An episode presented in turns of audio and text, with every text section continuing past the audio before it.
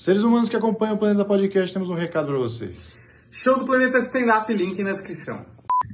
Olá, senhoras e senhores, estamos começando mais um episódio de Planeta Podcast. Sejam todos muito bem-vindos, mas não antes de eu falar aqui da Ervic, essa parceria maravilhosa que tá rolando com a gente aqui, que tá lançando o produto da Hairvic para você que tá com queda de cabelo aí, aquele começo de calvície, né? Aquela área um pouco já do goleiro ali que o goleiro fica, né? Já tá desmatando ali. Você usa a Hairvic, com certeza você vai ter os seus cabelos mais fortes aí e lindos para ficar com aquela juba de leão. Vai lá dar uma conferida no Instagram da Ervic, que é sensacional para conferir os antes e depois lá, tá certo? E tem cupom Planeta 30, a gente te dá uma mão aí, 30% de desconto e até 10 vezes sem juros entregue em todo o Brasil. Então vai lá que eu garanto que eu tô ficando com o cabelo um pouco mais bonito, com certeza. Se você tá acompanhando o planeta, você tá reparando nessa mudança minha.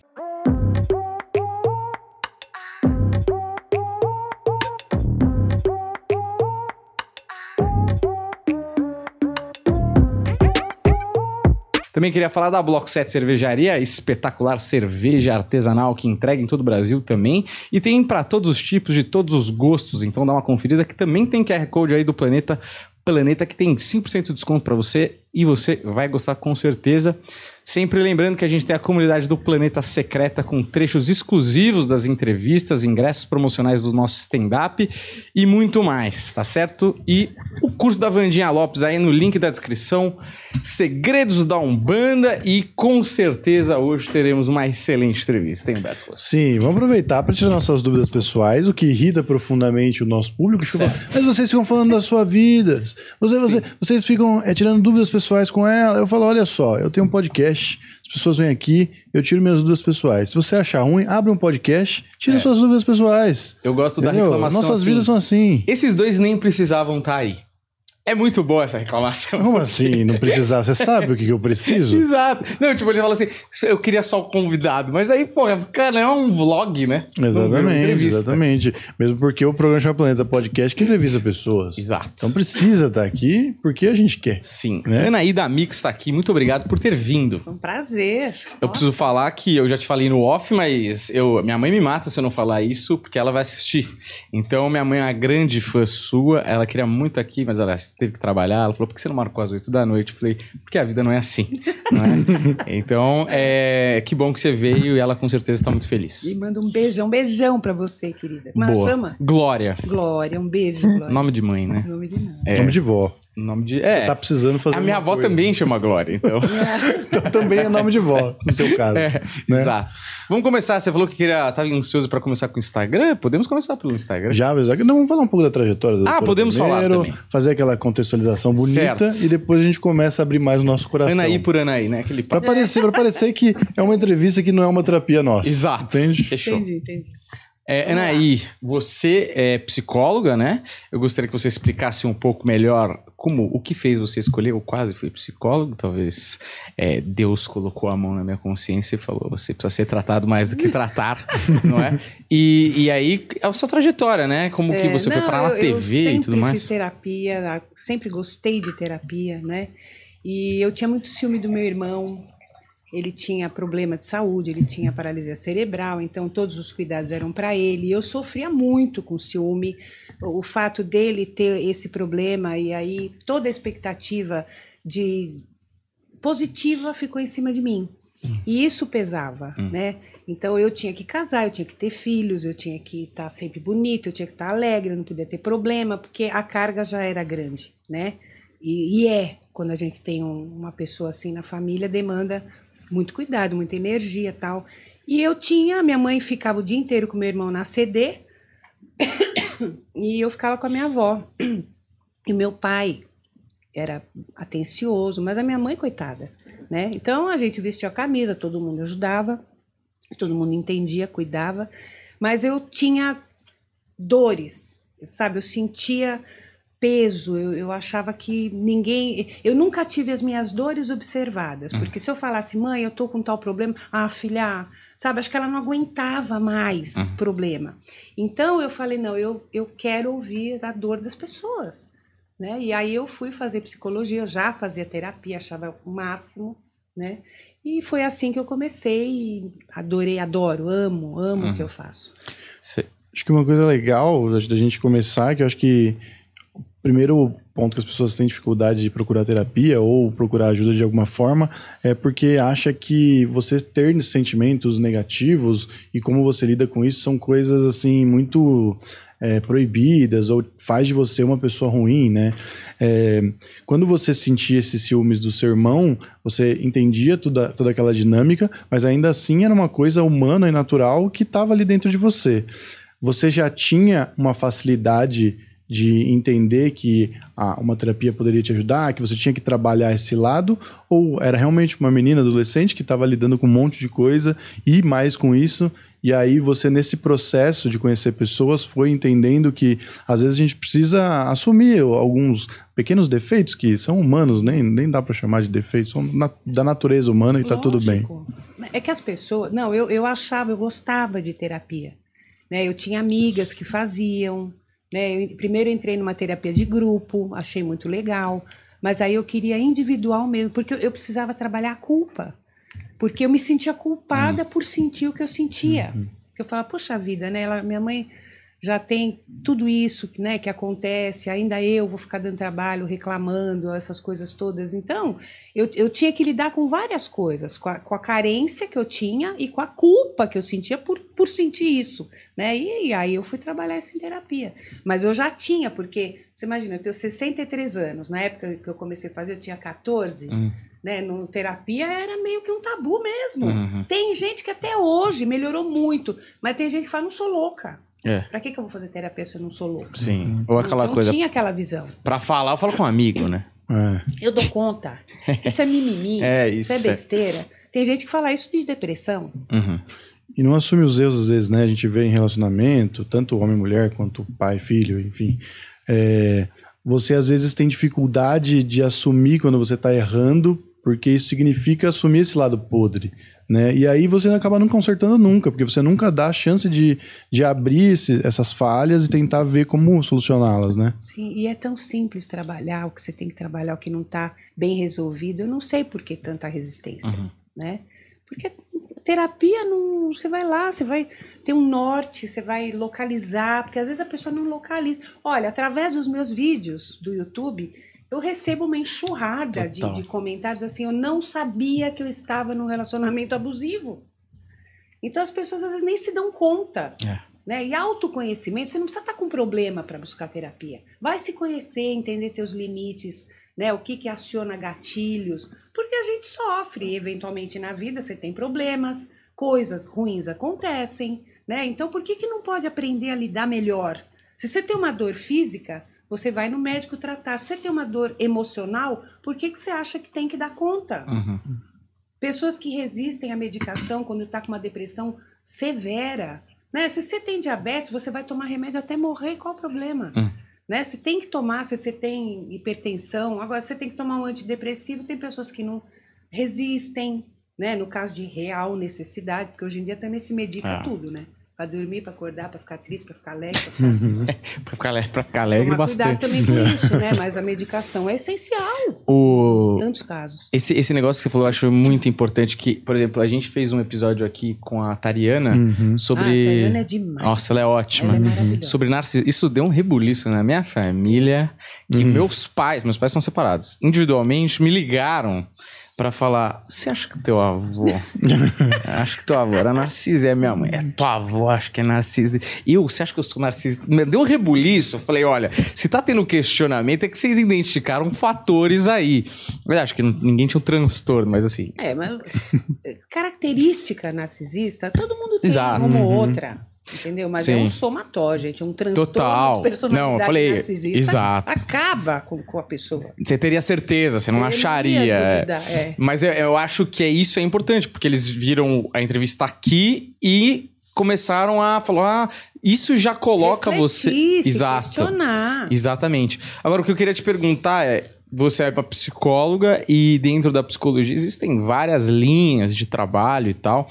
É, eu fiz vários anos de terapia e um psicólogo que eu mais gostei, que eu fiz, ele falava que ele não gostava de admitir que tinha uma linha porque ele achava que devia pegar todas e a que funcionasse melhor para aquele paciente é, é o que ele usava na hora lá, sei lá, não sei exatamente como funciona. Mas aí, geralmente, tem uma que ele se apega mais, né? Mais junguiana, mais freudiana, mais, sei lá. Você tem alguma linha? Como que você funciona, Na assim? linha do, do existencialismo, mas eu, eu uso técnicas de psicodrama, Hum, né? Então eu acho que você vai sentindo o que o paciente precisa, uhum. né? Então aí vai rolando.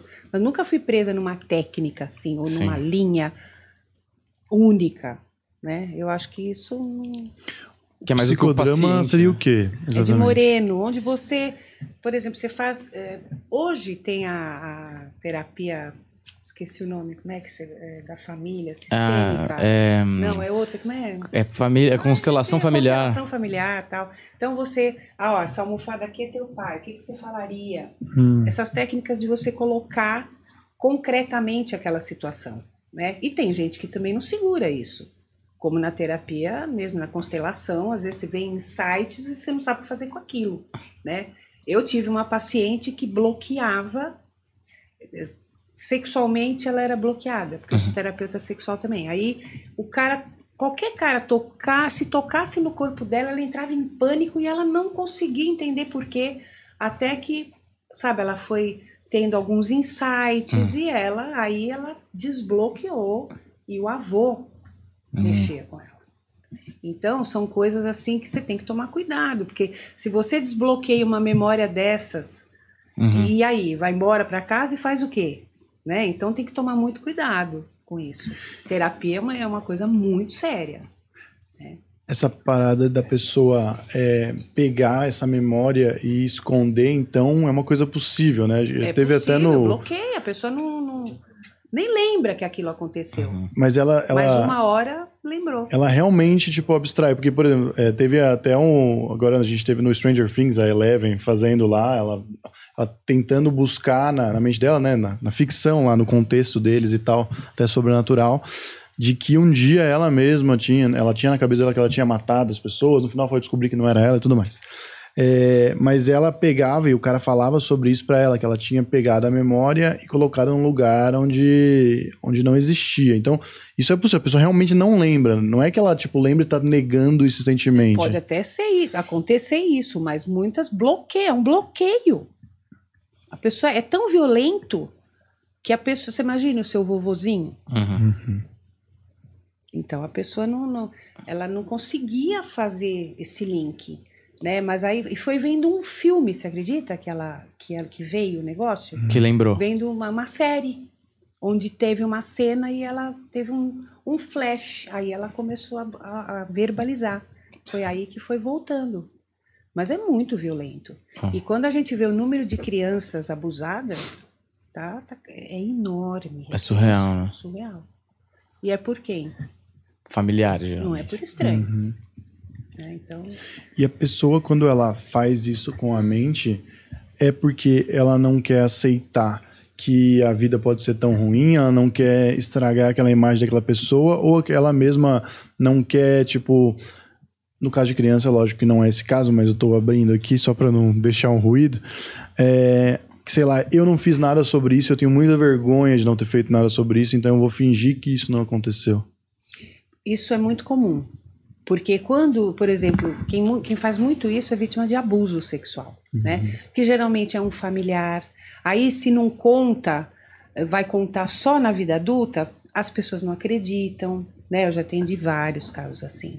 Ou conta e a mãe não acredita, Uhum. né? Ou é o padrasto, então acha que está querendo que se separe, né? Então tem tem inúmeros, inúmeras possibilidades, né? Mas geralmente esse bloqueio é porque a pessoa não aguenta aquela realidade. Uhum. É tão violento, é tão pesado, é tão triste que a pessoa realmente e criança ainda, né? Mas a criança começa a ter eh, comportamentos, né? Se os pais perceberem, né, prestarem atenção, vão ver que tem, tem mudança de comportamento Antes e depois do. antes e depois do abuso. O, essa, essa, eu acho muito doido a reação mental das pessoas psíquica é, de lidar com a dor e aí os mecanismos que elas criam pra se proteger. Por exemplo, eu tava vendo na Netflix É, um caso que é famoso até, e aí tem vários filmes sobre isso, que o cara cria múltiplas personalidades e, e aí quando um problema se apresenta, ele essa personalidade sai ali das profundezas e é ela que se apresenta para defender até às vezes Qual é o fragmentado? a fragmentado é baseado nesse cara Ah, não lembro o nome dele, que ele tinha mais de sei lá quantas personalidades e tal. Mas eu já vi outros documentários de- desse caso da, da menina, por exemplo, ter sido abusada e quem lidava com, é, com quando vinha algum problema, algum momento de estresse, era uma outra personalidade. Acho que isso é raríssimo, né? é, não é, é um problema psiquiátrico, mas ela dissociou completamente. É já um, é um Então outro ela estágio, né? o personagem que a personalidade que pode encarar aquela situação. Uhum. E ela fica isenta, mas é tudo, ela não tem noção. Sim, é. Ela fragmentou a personalidade em, várias, em vários pedaços, Uhum. né? Para unir isso é complicado, Sim. né? Qual é a pessoa? Qual é a realidade? Qual é a real personalidade da pessoa? Né? Se a gente que é normal, a gente às vezes vai no psicólogo e fala, eu não sei quem sou eu. É, de perto ninguém é normal. Exato. Quem é normal? Acho, eu acho que o normal deve ser chatíssimo também, né? Que. É, mas o que eu acho que a gente não pode perder, realmente, é o bom senso. Porque o que é certo é certo, o que é errado é errado, isso não muda por mais que a pessoa queira. Uhum. Você sabe quando você está fazendo uma coisa que não é legal. Você sabe quando estão te fazendo uma coisa que está te machucando. Né? Mas as pessoas negam. É, eu, eu lido muito com relacionamento abusivo. Escrevi o livro, O Amor Não Dói, baseado nisso, porque realmente o feminicídio. Gente, o que está acontecendo? Né? Isso é um crime de ódio. Por que esse ódio, né? As mulheres, os homens estão meio perdidos, as mulheres também estão, então tá complicado. Então, pô, vamos, vamos alinhar, né? Não, ninguém é inimigo, homens e mulheres não são inimigos, Uhum. não tem que competir, né? Só que a mulher saiu do, do papel, né? Daquele patriarcado e muito, alguns homens não conseguem lidar com isso, com esse novo jeito da mulher agir. Uhum. A mulher às vezes também exagera, né? Então tá, tá complicado. Agora, você não pode perder o critério. Bom senso, Bom né? senso, gente. Bom senso. Eu vejo cada coisa que eu. Mas você acha que nunca teve tão ruim ou você acha que agora as coisas estão sendo mais expostas? Estão sendo mais expostas, mas nunca estiveram tão, É. sabe, complicadas. Hoje em dia você não pode falar nada. Hoje em dia, em, em todas as esferas, né? Tudo polariza. Se você vai. Por exemplo, você quer ver? Eu tenho medo de falar uma coisa porque feminista vem pra cima. Se você fala alguma outra coisa, os caras, os migtaus vêm pra cima. Então você não pode mais falar. Hum. né? Então isso eu acho muito complicado. E isso impede o diálogo, porque é tudo para um lado ou para o outro, não tem mais meio termo. Entre 8 e 80 tem 72 possibilidades que as pessoas parecem que não querem mais explorar, Uhum. né? Então já te atacam. E eu, eu tô falando num geral, Claro. porque meus seguidores, os meus inscritos no canal são maravilhosos. Não tenho queixa, não. Né? Mas eu digo, por exemplo, no, no, no casos de família, né? Você vê, você vê aquilo, ninguém quer conversar, é uma coisa muito estranha. Então, calma, gente, vamos, vamos falar, pode ir por aqui, por aqui, por aqui. Tem várias saídas. Vocês não estão tentando nenhuma. Não precisa, ser, não precisa fazer terapia para isso. Você não sabe que tem outras, outra maneira de resolver aquilo? Sim. nem tentar, né? Mas tá, mas tá ruim sim. Por exemplo, as mulheres se queixam muito nos relacionamentos que ninguém mais quer nada sério. Aí os homens também têm a mesma queixa. Então o que é que está acontecendo de verdade? Precisa ser estudado. Precisa marcar encontro com esse pessoal, né? Esses dois que estão precisando de coisa séria, eles se juntam. Bota tá no Tinder certo. lá, faço terapia e você. Não Não é? Mas também a Gretchen queria coisa séria, Fábio Júnior queria Verdade. coisa séria. Se juntar os dois, separa também. então não funciona. Mas eu acho assim que tem uma coisa de que. hum, primeiro, ninguém quer ouvir porque eles querem sempre se encaixar numa, numa caixinha e as pessoas meio que buscam isso pela natureza. E aí vamos entrar no, no Instagram de novo aí, né? No, no que a gente vinha abordar. Porque quando você fala uma coisa a pessoa não quer ouvir porque ela já tenta te descredibilizar. Então, se você fala uma coisa a favor da mulher, então você é feminista, então feminista é tudo maluca. Não vou nem ouvir porque feminista é maluco. Ou se você fala uma coisa que, sei lá, soe de alguma forma, tem alguma vertente que possa soar machista, a pessoa fala, não, isso é machista, eu nem te ouço, não converso. E com machista é soco na cara, né? Assim que as pessoas falam. E É, aí não, perde não fala isso, eu falo isso é machi- machista. Já é uma. um- Decreta. É um julgamento, condenação automático, que você fica rosa na frente daquele grupo, você fala assim, pá, foi, se pá, não foi, mas não era intenção. Você fica mal porque você não quer ser, né? É. Machista. E descredibiliza totalmente ali quem tá falando, então não vale a pena nem conversar. É, todo mundo fica constrangido, na verdade. Todo mundo fala, ih, vou sair daí. Pegou, e o pessoal ali julgando também. Será que foi? Será que não foi? Não Vou sei. pegar meu shopping, vai embora. Mas o ponto é que a rede social faz isso, porque ela permitiu que pessoas que às vezes não tinham é, como. Isso é o lado positivo também, né? Não tinham como encontrar pessoas iguais a elas, achassem outras pessoas iguais a elas. Só que às vezes as pessoas iguais a elas são completamente imbecis. Sim. Eu era melhor que elas tivessem ficado separadas, porque os imbecis juntos Sim. jogam bombas em lugares. Mas é que tem o virtuosismo moral, né? É muito fácil ficar detonando o outro. Né? Eu sempre falo, gente, vamos falar coisa boa. Olha o lado bom de uma pessoa. Por que olhar o que está errado e destruir aquela pessoa? Quantas pessoas se suicidam por conta desse tipo de perseguição? Né? Então, é- precisa ter, ter noção do que está fazendo, do que está falando, ter responsabilidade. Como é virtual, você está escondido, ninguém sabe É. quem você é, então as algumas pessoas acham que tem o direito de falar o que quiserem, destilar aquela raiva, porque são pessoas que têm muita raiva dentro delas. Então, não, não- aquilo não incomoda, vai trabalhar o que está te machucando. Por que, que o outro te incomoda daquele jeito? Sim. Porque se você tem alguém que te incomoda muito, vai buscar dentro de você o que está acontecendo, porque é um espelho. O que, que nele está te suscitando isso? Sempre que alguém me irrita muito, eu falo, pá, eu não tô legal, porque por que, que eu tô irritada assim com essa pessoa? O que está acontecendo? Então, poxa, você tem que analisar, você tem que refletir. Né? Eu vejo pessoas passando pela vida sem refletir, elas só cospem, cospem e machucam o outro.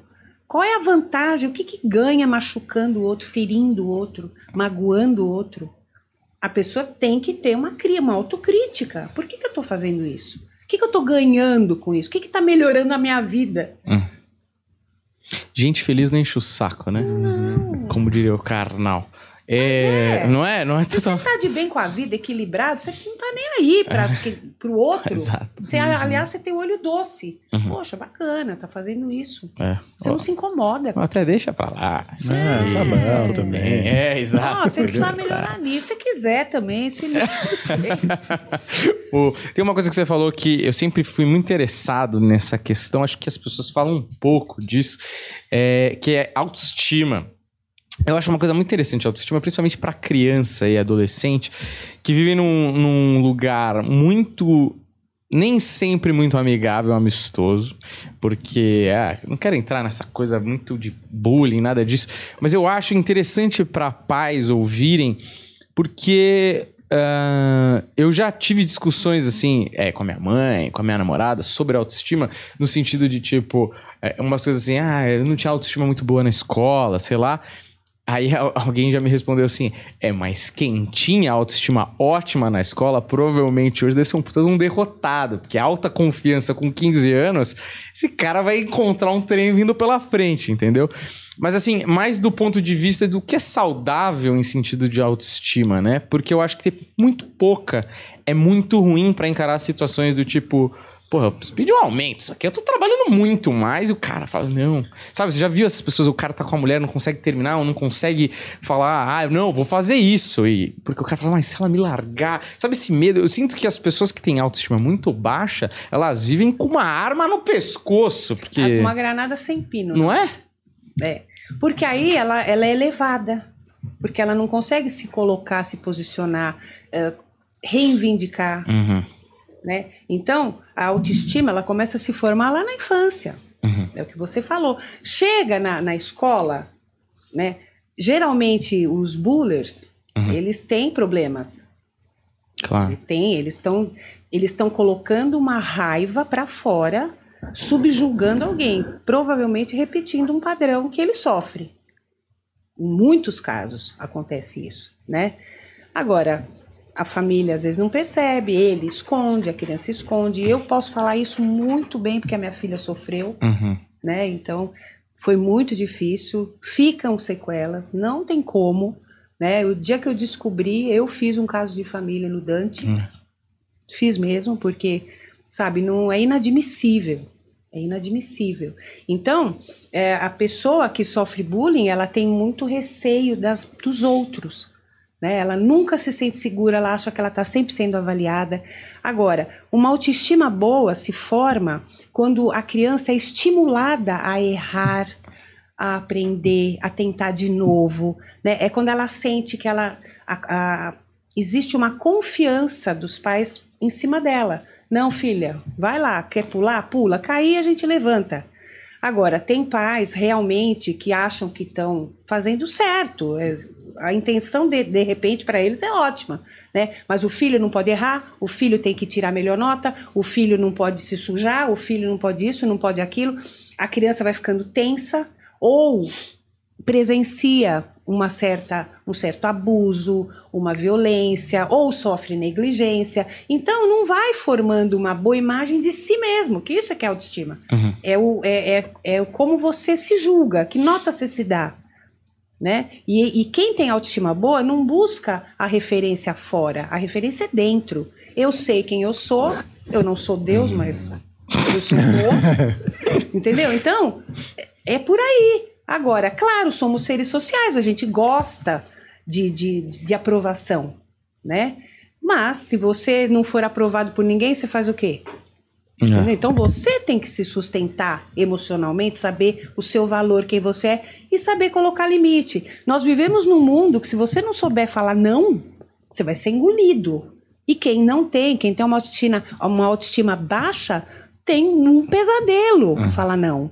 Porque ele precisa, é a síndrome do da boazinha, do bonzinho. Né? Eu tenho que agradar para ser amado, para ser querido. Então, é, a pessoa não se relaciona de igual para igual com ninguém. E em nenhum setor. Nem amorosamente, nem na família, não se impõe na família. É aquele filho que é abusado, que, que tudo cai em cima dele. É o, o funcionário que, que faz mais que os outros, que o chefe dá, não dá duro em ninguém, mas pega ele de bode expiatório. E é assim. Uhum.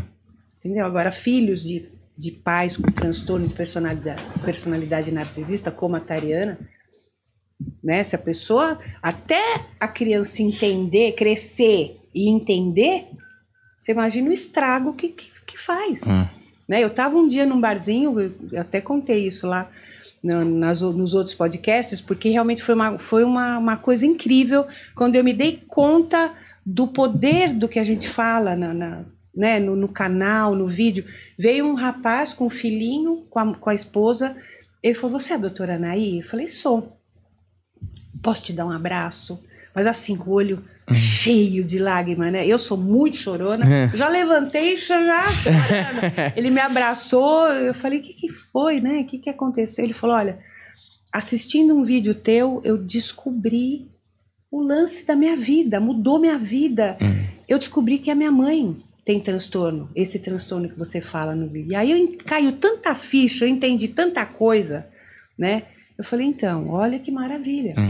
Porque às vezes não sabe, o filho não sabe daquilo, ele acha que ele é um horror. Porque a mãe narcisista, ela elege o bode expiatório, tudo cai em cima. Ela se isenta, ela joga tudo de ruim nela no filho, e aí parece que aquilo não faz parte dela. O depositário é aquele filho. E tem os filhos de ouro, que são os maravilhosos, que também são os mais manipuláveis, são os que mais sofrem na- no futuro. Porque esse bode expiatório, ele, ele tá todo sequelado, mas ele vai à luta. E geralmente é esse filho que cuida da mãe e do pai. Né? Então você vê que a gente busca o amor, o reconhecimento dos pais a vida inteira. Então não quer ter filho, não quer amar, não quer cuidar, não quer educar, não tenha cacete. Ninguém é obrigado a ter filho. Filho é uma responsabilidade muito grande. Né? Então, eu já tô criticando. Não, quem quiser, né?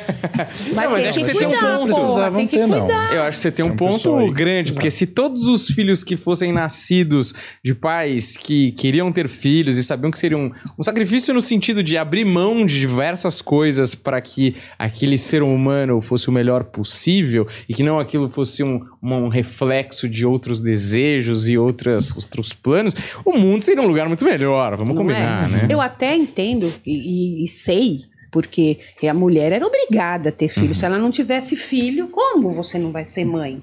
Então a mulher sempre se sentiu na obrigação. Só que isso está mudando. As mulheres estão tendo menos filhos, né? Quanto maior poder aquisitivo e, e- e a formação né, educacional, menos filho tem É. né? Então, eu tenho uma filha e eu não, não sei se eu daria conta de duas. Sabe? Até pelos meus problemas da infância, que já foram trabalhados por décadas. Mas, é, sabe, dividir o meu amor com outro ser humano é uma coisa que eu iria pensar. Eu penso exatamente Sim. assim. Eu não quero ter outro porque é muito difícil. Inclusive, vou aproveitar esse momento e fazer minha consulta particular É aqui. Eu tô com uns probleminhas meu filho. Meu filho tá O com cara vai 8 abrir anos. mesmo. O cara não vai falar de um Ele- amigo meu. Não, sou eu. Vou falar aqui, não tem problema nenhum. Meu filho é uma criança fantástica, maravilhosa. É sempre bom, né, falar, porque obviamente eu acho, mas o público da internet vai, ai, Humberto. E aí alguém pode tirar de contexto, cortar. Não sei como é que é o divórcio. É, meu filho é maravilhoso. Mas é, ele tá numa fase agora que ele tá na fase da mentirinha. Mas muitas. E às vezes ele, ele é muito bom nisso. E ele vai para os lugares assim e, e você fala, filho, eu sei que não é verdade. Ele fala, não, realmente, eu tava mentindo, mas é porque a nave. e aí ele vai, vai para uma outra, assim, sabe? E aí eu, sem saber nada, obviamente muito ignorante, tentando ali fazer o melhor possível. Antigamente a gente fazia alguns castiguinhos e falava, olha, vai ter tirar o videogame, essas coisinhas bobas aqui, chantagem básica de todo pai e mãe que tá a seu alcance.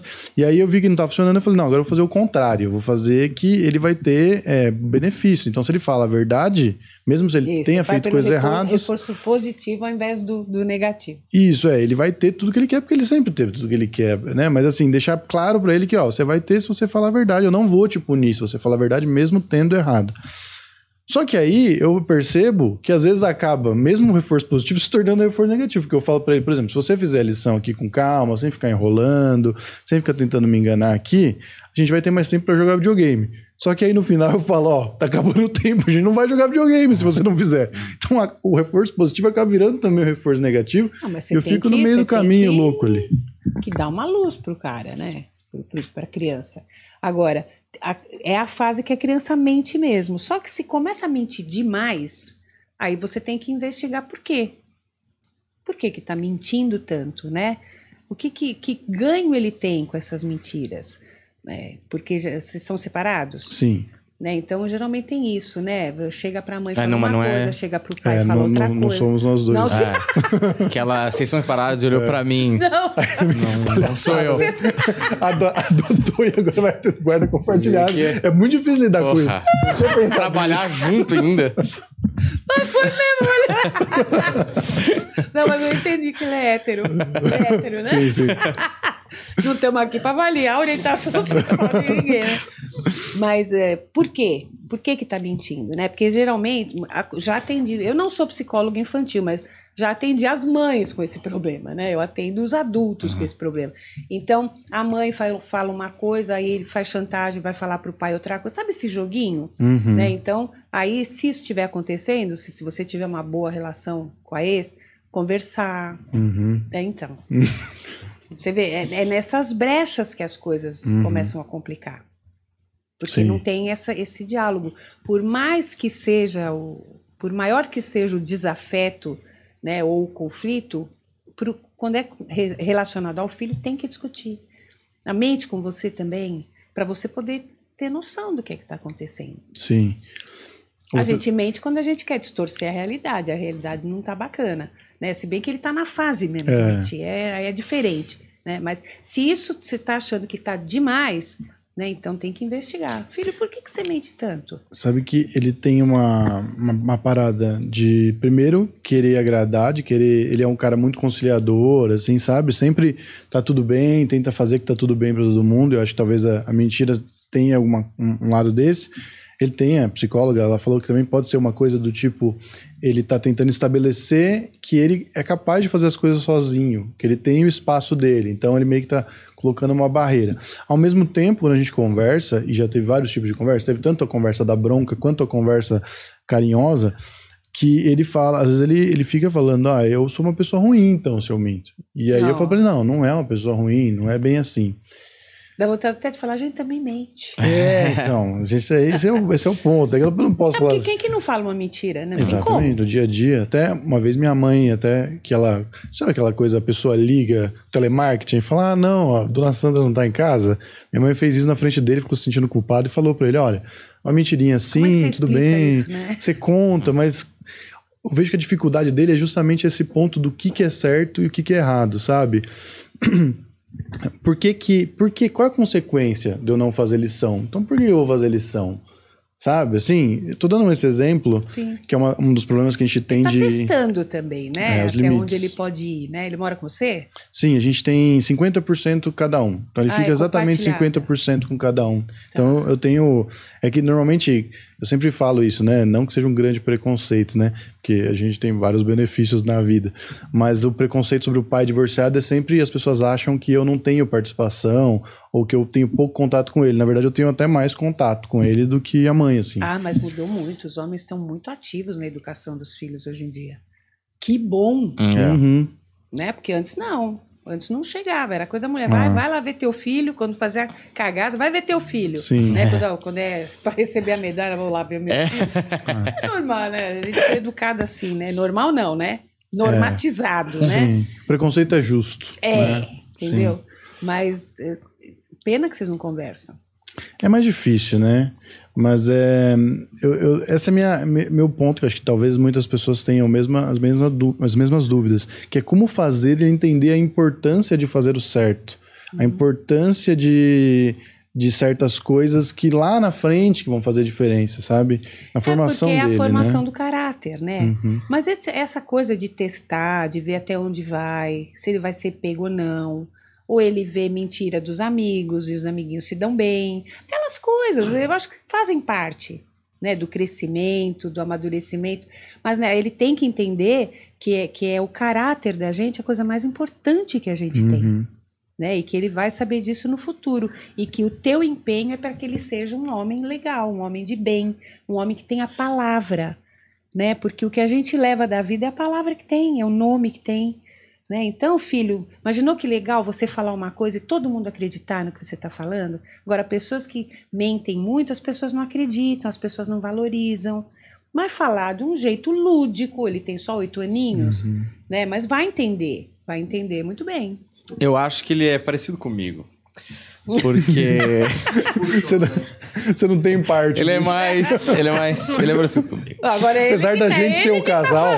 Você vê, é, ele fala isso porque puxou a mim, senão eu tava ficou orgulhoso. Mas é, eu acho que assim, quando eu era moleque também, eu mentia muito. Mas também tem moleques de 8 anos que são muito fanáticos, por exemplo, por futebol.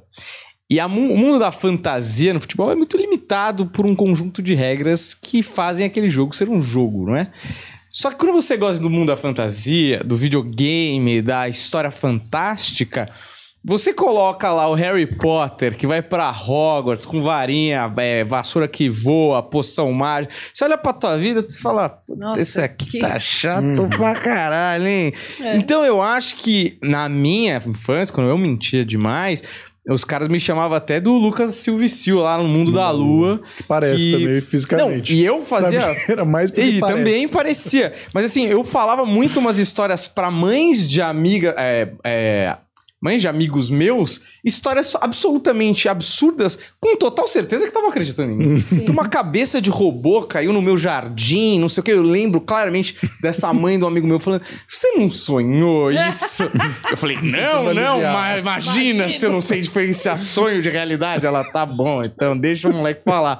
Então eu acho que também tem um pouco disso, sacou? Na, na- na minha infância era muito Sim. isso, assim. Porque a vida era ir pra escola, voltar e ver Chaves contra a caverna do dragão, entendeu? Não Sim, tem muito como. mais legal. Muito É. mais legal. É, e agora as crianças têm acesso a conteúdos que nunca se sonhou. É. E é muito real, né? Muito Uhum. realista, né? É, Porque- precisa tomar muito cuidado. Ficar bem esperto. Depois eu te conto mais detalhes na consulta. Tá. Mas aí eu vou te pagar direitinho. tá? É porque não deu pra explicar muito, né? Tem lacunas aí que É, quem vê de fora fala, mas por que, que não conversa? Você não tá ligado. É, claro, Como essas claro. são os Mas, é, mas problemas. a gente lamenta, mas muitas vezes é assim. né? É, é triste, isso aí é mesmo, complicado. Tem que ser assim. Mas você não acha, voltando no Instagram, que o Instagram também estabeleceu um negócio de assim, olha como é legal ser desse jeito. E eu vou jogar aqui para várias questões, a gente pode abrir para vários, vários pontos. Então, por exemplo, lá voltando lá atrás, da coisa da pessoa que não quer se tratar porque acha que é incrível. Sabe aquela piada do Gervais que fala assim, é, como é que é o negócio? Você não pode... é, quando, é, quando você morre, como é que é? Você não pode impor a sua religião para as pessoas, porque as pessoas só descobrem que, como você é depois que você morre, porque. É que nem quando você tá sendo um idiota, só você que Ah. não sabe. Como é que é aquela piada mesmo? Você lembra disso? Puta, eu, não- eu sei, eu sei o que você tá falando, mas eu não lembro exatamente qual é que é. Mas é o tipo de pessoa que não percebe que ela é idiota, porque ela às vezes tá no Instagram e todo mundo acha, tem um monte de outros idiotinhas ali que seguem o idiota. E aí, então, por exemplo, a pessoa não quer se tratar. Porque antigamente era porque, pô, não, não preciso disso, isso é bobeira, é, eu sou autossuficiente, porque o cara tem que ser autossuficiente. é, O homem tem que ser autossuficiente, a mulher tem que ser forte, tem que passar pelo sofrimento e amamentar e fazer tudo e blá blá. blá. E, e hoje em dia não, hoje em dia a pessoa, não, eu sou, eu sou independente. Então eu não, não, não vou mudar pela outra pessoa, porque ó, eu sou independente, é legal ser independente. Aí no fundo a pessoa tá sofrendo pra caramba, não se encontra ali, vai ficar com 70 anos, velho, sozinho, aí não tem o filho que poderia ter tido, mas não era legal ter filho naquela época, porque a linguagem e, a, e, a- e- e as pessoas do mainstream ele diziam que não era legal ter o filho, você tinha que ser independente, ou que você não podia é, mudar pela outra pessoa que você vive, você tinha que sair e fazer poliamor e muito sexo. Muitos exemplos essa pergunta. Tô dando exemplos de coisas Caraca, onde a gente vai? Lógico que vai, lógico que vai. A doutora tá me acompanhando. Porque a doutora já lidou com gente muito mais louca do que Tô eu. grudada. Ah, O ponto é, as pessoas, elas não estão mais influenciáveis por esse tipo de coisa agora com a rede social e por modos de viver, se adaptando a modos de viver e deixando de, de- de se descobrir realmente, ou antigamente ainda a, a coisa social próxima era pior? Não, eu acho que tá pior agora. Porque a gente tá sofrendo uma exposição que nunca, nunca aconteceu, não é? Isso é um fato. né? E tem pessoas que se expõem mais, além do normal. Né? Documenta tudo, fala sobre tudo. E hoje as pessoas, porque o que envenena o ser humano é a comparação. Isso suscita inveja, insegurança, pô, fulano é melhor que eu. E rede social, todo mundo é lindo, maravilhoso, tá sempre no melhor momento, você vai achando a sua vida uma merda, né? Então, se compara mais, então tem mais necessidade de fazer parte de grupos para se sentir aceito, né, para lacrar, essa coisa de lacrar, sabe? Eu acho incrível. É incrível. Pega assuntos polêmicos e fica soltando essas bombas, assim, falando. Né? Eu não sei nem se está colando mais, porque é uma, fica cansativo. Né? Eu sei que as pessoas estão ficando muito fechadas num mundinho onde elas têm que estar sempre perfeitas, todo mundo fazendo a mesma coisa no rosto, fica todo mundo com a mesma cara. Né? Então, o que é que está acontecendo? É, é tudo pela comparação, exposição e comparação. Você não pode ser menos, né? Você tem que estar feliz, você tem que estar produzindo, você tem que estar em tal lugar que é legal, então, né? Mas e, e- e quando você chega na tua casa, deita tua cabeça no travesseiro, o que que vem, né? Então, a tranquilidade de estar fazendo o que faz bem não tem preço.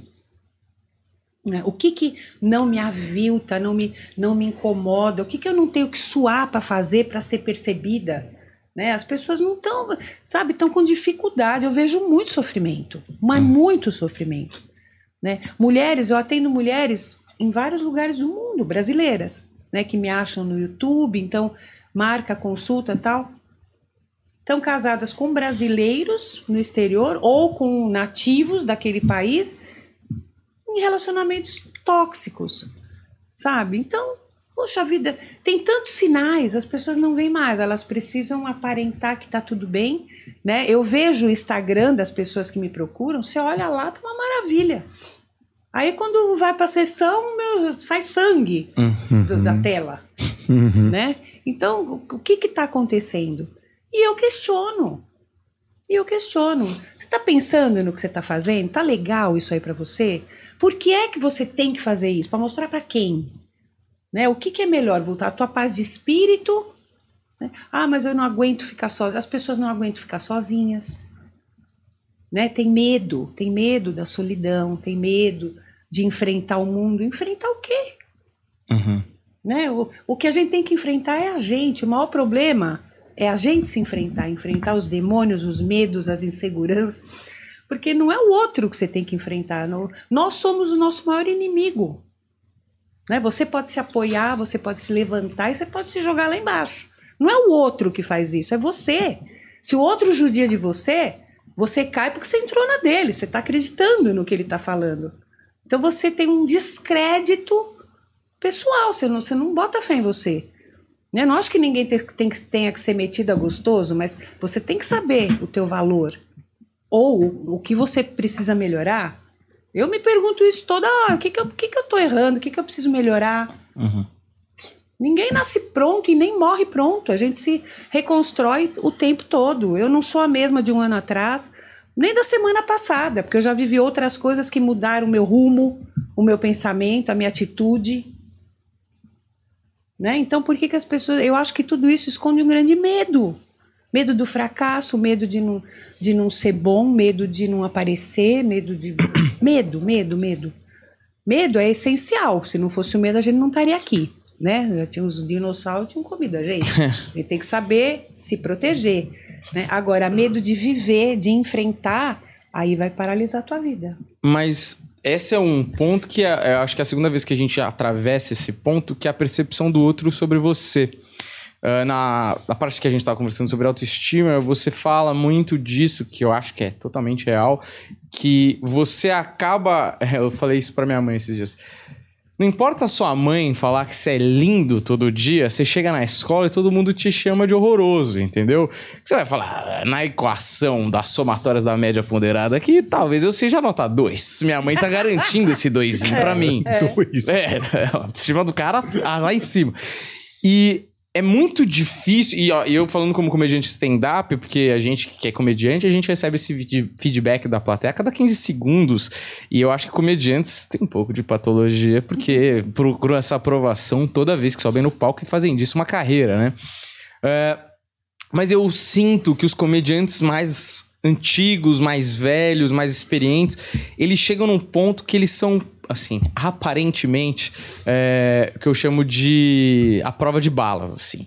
Porque eles chegam num lugar que eu acho que eles passaram pela rejeição tantas vezes que eles já nem ligam mais. E aquilo torna ele- eles muito mais engraçado, porque a plateia vê um traço de autenticidade, uma coisa genuína, desse cara realmente não tá nem aí, que eles queriam ter, sabe? Uma coisa de projeção mesmo.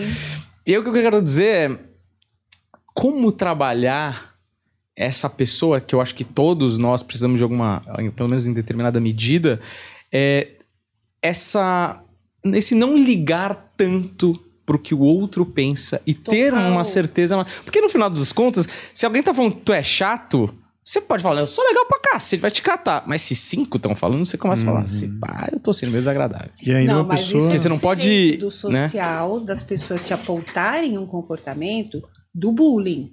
Uhum. O bullying, eles se juntam, eles se unem, né? Então sempre tem um cérebro, que é o mais maligno, É. né? O, o mais malideia, e os outros vão, porque se eles não apoiarem, eles também vão sofrer o bullying. Certo. Então é uma coisa que é, é combinada para atingir. E quem que é a vítima de bullying? É, é sempre a pessoa mais tímida, mais sensível, né? Que, que fica mais com medo. Hum.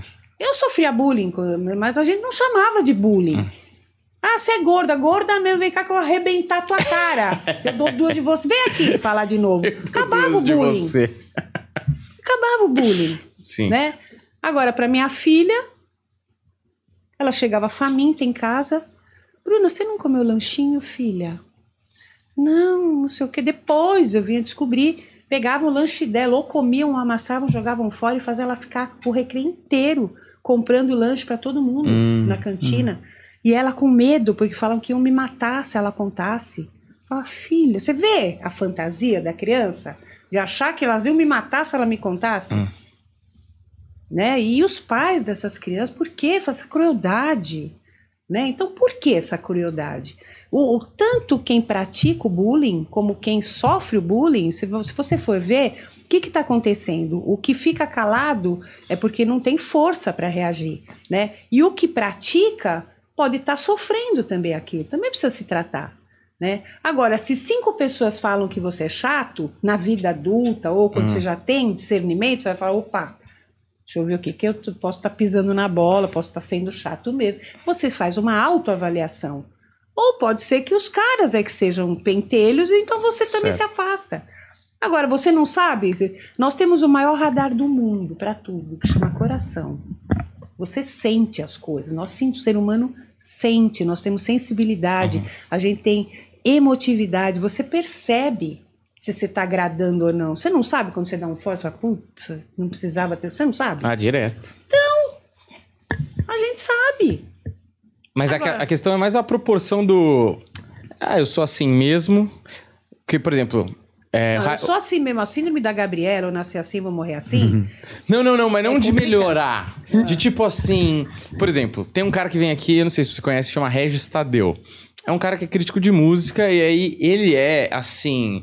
Ele não tem nenhum filtro de dedos, de tato, de. Então você fala assim pra ele: o que, que você acha da Anitta? Uma bosta, acho horroroso, isso é uma merda, não sei o que e tal. E ele é totalmente aberto. Eu acho que ele, ele acha mesmo tudo isso e tal. Mas a questão que eu fico pensando é: ele não tá nem aí porque as pessoas vão pensar dele, as consequências de um fã-clube da Anitta ir lá, encheu. Entende? Tipo assim, ele tá totalmente. Assim, como se, como se fosse uma bolha que ele não ligasse pra alguém virar. E eu sei que tem um ego ali, impossível não ter. Mas a, a sensação de tipo. Ele adotou aquilo até talvez como uma armadura de maneira invertida. Entende? E aí eu fico pensando que tem um ponto de você realmente não deve ligar porque as pessoas pensam de você. Mas tem um lugar que você Todo tem que ligar. liga. Exato. Todo mundo liga. Ele liga também, viu, Regis? Eu sei que você liga. Pode Sim, eu acho que Peguei deslizes aqui que eu vi que esse cara não é tão malvado assim. É, porque às vezes também é um, é um personagem, de repente, Uhum. né? Porque é aquela coisa, nós vivemos num mundo onde se fala tanta mentira, é tanta enganação que a gente vê, né? No, no, no, no- no dia a dia, né? De coisas que acontecem, que aí fica aquele cara que fala a verdade. Esse cara, ele não, ele não interessa quem ele vai machucar, mas ele, Hum. ele é autêntico. Isso a gente tem que dizer. O cara Tá Os no clichês, ponto, né, que? É, montam. então vira, vira pro outro lado a história. Uhum. Pega e olha um outro lado e, e fala que aquilo é legal. Mas quem que não se incomoda? Uhum. Né? E por que é que eu tenho que falar que o outro é uma bosta? Eu posso achar, mas a Sim. gente tem que ter um polimento social. Porque nós vivemos em sociedade. Você não precisa. Eu acho que você pode falar qualquer coisa, mas tem jeitos para Sim, você total. falar, né? A verdade pode ser dita com certeza, mas você não precisa agredir a- as pessoas com as palavras. É isso que eu falo, porque as pessoas se machucam, se melindram, se suicidam. Uhum. Tem pessoa que está tá tão fragilizada, né? Por exemplo, bullying. Nos Estados Unidos a gente vê muito isso, né? O cara sofreu bullying a vida inteira, vai lá e metralha todo mundo. Hum. Então você vê a força que tem isso negativa, né? Então por isso que eu falo, os pais têm que estar atentos, tem que ver o comportamento do filho, porque tem, tem mudança de comportamento. Pode ter N razões, mas então você tem que averiguar, Uhum. né? Agora, falar a verdade assim vira, vira uma arma, né? As palavras viram balas. Sim. Eu não, não, não sei qual é a necessidade que alguém tenha de fazer, né? De ser assim. Sim. Mas ele pode ser tanto uma defesa quanto uma, uma maneira de se ver. Eu quero ser visto assim, como o fodão. Eu falo a verdade, dou a quem doer e acabou. Uhum. Equilíbrio, né? De maneira Tudo geral. deveria ter, né? É, por isso que nós somos incríveis e o Regis tá errado. Nós e Deus aqui, ó. A gente tá aqui batendo muito lá no alto, porque bom senso, classe, elegância. Nós e Jesus. Entendeu? O Regis tá demais, muito nervosinho. Fala pra ele. Ah, ele tá. Mas é, é o cara que, segurada. quando ele falar uma coisa, você pode ter certeza que ele tá falando. é o que ele sente, É né? verdade. É. Será que é tudo verdade? Ou será? Porque eu acho que às vezes se contamina também o discurso do fodão, onde quer encaixar alguma narrativa, só que ele é muito bom argumentador. Então quando ele vai falar que é uma bosta, ele vai te convencer que é uma bosta, mesmo não sendo tão bosta assim. Mas é subjetivo também, né? Tipo, Claro. é, você convencer alguém que algo é ruim, é, você pode achar que é ruim Hum. e aí você vai usar os seus argumentos porque você acha ruim. Eu não acho que ele fala que uma banda é ruim, mesmo achando secretamente que ele ama. Ele ama a Anitta, no fundo, Olha, entendeu? Olha, eu não tenho certeza 100%, e obviamente o Regis é só um exemplo, mas eu acho que as pessoas são assim um pouco, sabe? Tipo, nesse momento eu preciso defender esse ponto. Como eu vou já fazer vi, isso? Sim, até esse corte aí de vocês É. falando dela, que era uma. É, então. A gente não. a gente Não, ele, ele tem um corte nosso, sim. Ah, não, o Regis. É, o Regis, É, ele é. falando. Eu, a gente com o fã-clube da Anitta é assim. A gente é muito amigo do fã-clube da Anitta. a gente a é gente. empoderada, né? Eles, eles odiavam, porque uma vez a gente criticou, não lembro porquê. Agora que a gente elogiou, eles gostam da gente de novo. Sim, sim. Não é? Então a gente. Mas o, o ponto da, da- Calma, rede social, tá falando da. da- Peraí, o que, que era aqui? Rede social, Regis, pessoas. Você quer que eu pergunte aqui ou tem uma pergunta? Não, eu tinha uma pergunta sobre isso que a gente tava falando. Ah, não. Peraí. Peraí, eu tô, tô lá, tô lá. Não, vai lá, Daniel, já acho aí. Não, eu queria perguntar uma coisa que eu acho muito interessante, porque você deve ter atendido diversas vezes casais. E o mundo moderno, com essa liquidez aí, é muito maluco. É, você já falou aqui brevemente de ah, ninguém, os homens não querem nada com nada. As mulheres acham, né? É, as mulheres acham que os homens. Porque nunca se casou tanto. É, então. É muito. Mas assim, eu acho também, aí eu não sei, é uma opinião. Você me fala se você acha que eu tenho razão. Eu acho, a minha geração, eu tenho 30 anos, sou 31. Que eu acho que. Vou falar um absurdo aqui, mas eu realmente propus isso. Eu acho que você tem que assinar o papel do divórcio no dia que você casa. Porque é o seguinte, você tá muito feliz. Você tá uma alegria, você ama aquela pessoa. Quando você vai assinar o divórcio, é o melhor momento pra você fazer os contos. Você fala, amor, você fica com o apartamento, tá maluco? A gente vai divorciar. Fica com o apartamento. O quê? Ah, você quer aquilo? A lancha? Pô, pode ficar, eu te amo, porra. Isso nunca vai acontecer. Você faz. Porque eu falo, quando você vai divorciar, ah, você descobriu uma traição com o teu melhor amigo. Nossa. Agora tu quer enfiar a faca e torcer. A lancha, jamais. Você taca fogo na lancha. Você viu aquele casal que ele perdeu metade dos bens e aí o cara foi com uma motosserra e dividiu tudo na metade? Não. Falou, então pode pegar metade. Você quer o Não carro? vi. Dividir o carro na metade, a casa na Eu metade. acho que é, tá me Faz tempo isso. é. Mas assim, é, o cara tá com raiva, né? Mas o que eu tô falando é. Você acha que a nossa geração aí, que tem 30 anos, é, ouvi dizer que vai é a- a geração que vai ter três casamentos. Que não é uma geração que. Por exemplo, a geração dos meus pais, eu sinto que a maioria dos divorciados tem dois. Né? A primeira mulher e uma segunda mulher ali, já mais pra passar o resto dos dias. Ou o segundo esposo, sei Da lá. vida. É. E a minha geração, a tendência é que tenham mais divórcios, porque seja mais líquida a relação. Porque as pessoas, na mesma, no mesmo sentido que a gente estava conversando de. A pessoa não quer fazer muitas vezes terapia porque é uma coisa a médio e longo prazo. Ela quer uma pílula de Tá hoje todo mundo imediatista. que resolva Isso amanhã. Então o cara, e é o casal de maneira geral, tá ruim. Ele olha pro lado e fala: não, tem Tinder, tem surubão de Noronha, tem tudo aí. Mas por que que se casava antigamente? Porque ele não podia comer a mulher. né? Total, pode falar. não- não- Pode falar não tem problema vontade. nenhum. Não É isso podia aí. Transar com a namorada. Exato. Tinha que ir no puteiro, não era assim? Total. A mulher era aquela mulher Santa. santa, né? Que ele nem devia curtir muita coisa em termos de sexo, porque era com a mulher da vida. E ela era inexperiente E ela também. era a, a rainha, a- a mãe dos filhos, aquela coisa toda. Sim. E a mulher era casada, mesmo homem. Eles, eles casavam para ficar para sempre. Hum. Né? Então não tinha também. Ela não podia trabalhar, ela fazia pouca coisa, ela era do lar. É. Hoje, e ela realmente, a gente, antiga. Bom, eu tenho 63 anos, eu tô no terceiro casamento. que já dura 30 anos também. Parei, acabou, não quero O mais. terceiro dura 30? É, eu casei bem, eu tenho 63, eu casei com 18 a primeira Ah, vez. mas você é pra Frentex, pô. Ah, sou, sou moderninha. É, você já tá mais na minha geração. Não, eu sempre fui assim, nunca aceitei desaforo, né? Minha mãe, quando eu falei que ia divorciar primeiro, que tá, não, tinha, É. não existia divórcio.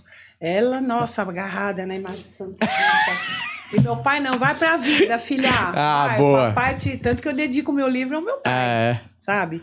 Ele me empoderou, era machista também. Ele Sim. falou pra mim, homem trai, todo homem.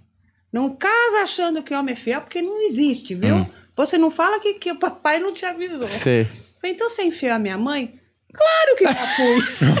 é honesto. Que maravilhoso. E a tua mãe aqui, passando manteiga no pão. Ela sempre me amou, filha. É. Minha mãe não tava nem aí. Sei. Nem aí pra isso, né? Mas perdi até o fio da meada. Ah, então. Hoje, a- o- os jovens, eles se casam como quem tá namorando. Hum. Né? Então não deu certo, não tem mais aquele investimento. Vamos tentar melhorar, vamos tentar suportar algumas coisas, porque tem na convivência. Tem muita coisa que você vai estranhar. Você vem de uma história, ela vem de outra, Hum.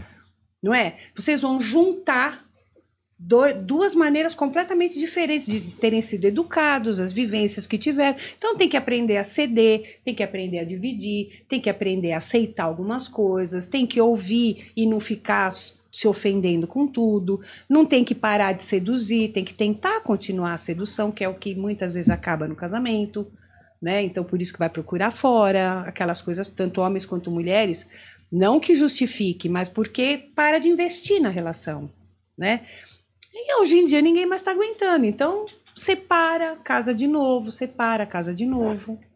Ou abrem o relacionamento, Uhum. poliamor, o relacionamento aberto. Mas o que eu vejo acontecer mesmo é manter o casamento e a amante por fora. Ainda. Ainda.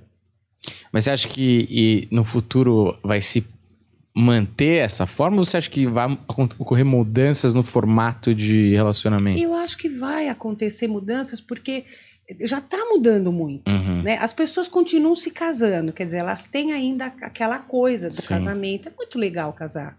Eu sou, eu, eu gosto do casamento. Sabe, você tem, eu acho que é uma amizade com química sexual. Se você não puder contar com aquela pessoa, né, essa pessoa não quer teu bem, não quer ver você crescer, Uhum. né, fica triste com a tua tristeza, faz o possível para te ajudar. Quer dizer, tem parceria. A palavra de ordem hoje em dia tem que ser a parceria. Né? Todo mundo trabalha, todo mundo. Né? Vamos viajar, vamos, vamos curtir a vida. Quer ter filho? Quero, hoje não, não quero. Talvez um dia. Sabe, são acordos, né? Agora, casar por casar. né? E, e o que me chama muito atenção, por- exemplo, aplicativos, né? Eu, uma- olha, 90% das minhas pacientes que estão solteiras têm essa reclamação. Dessa.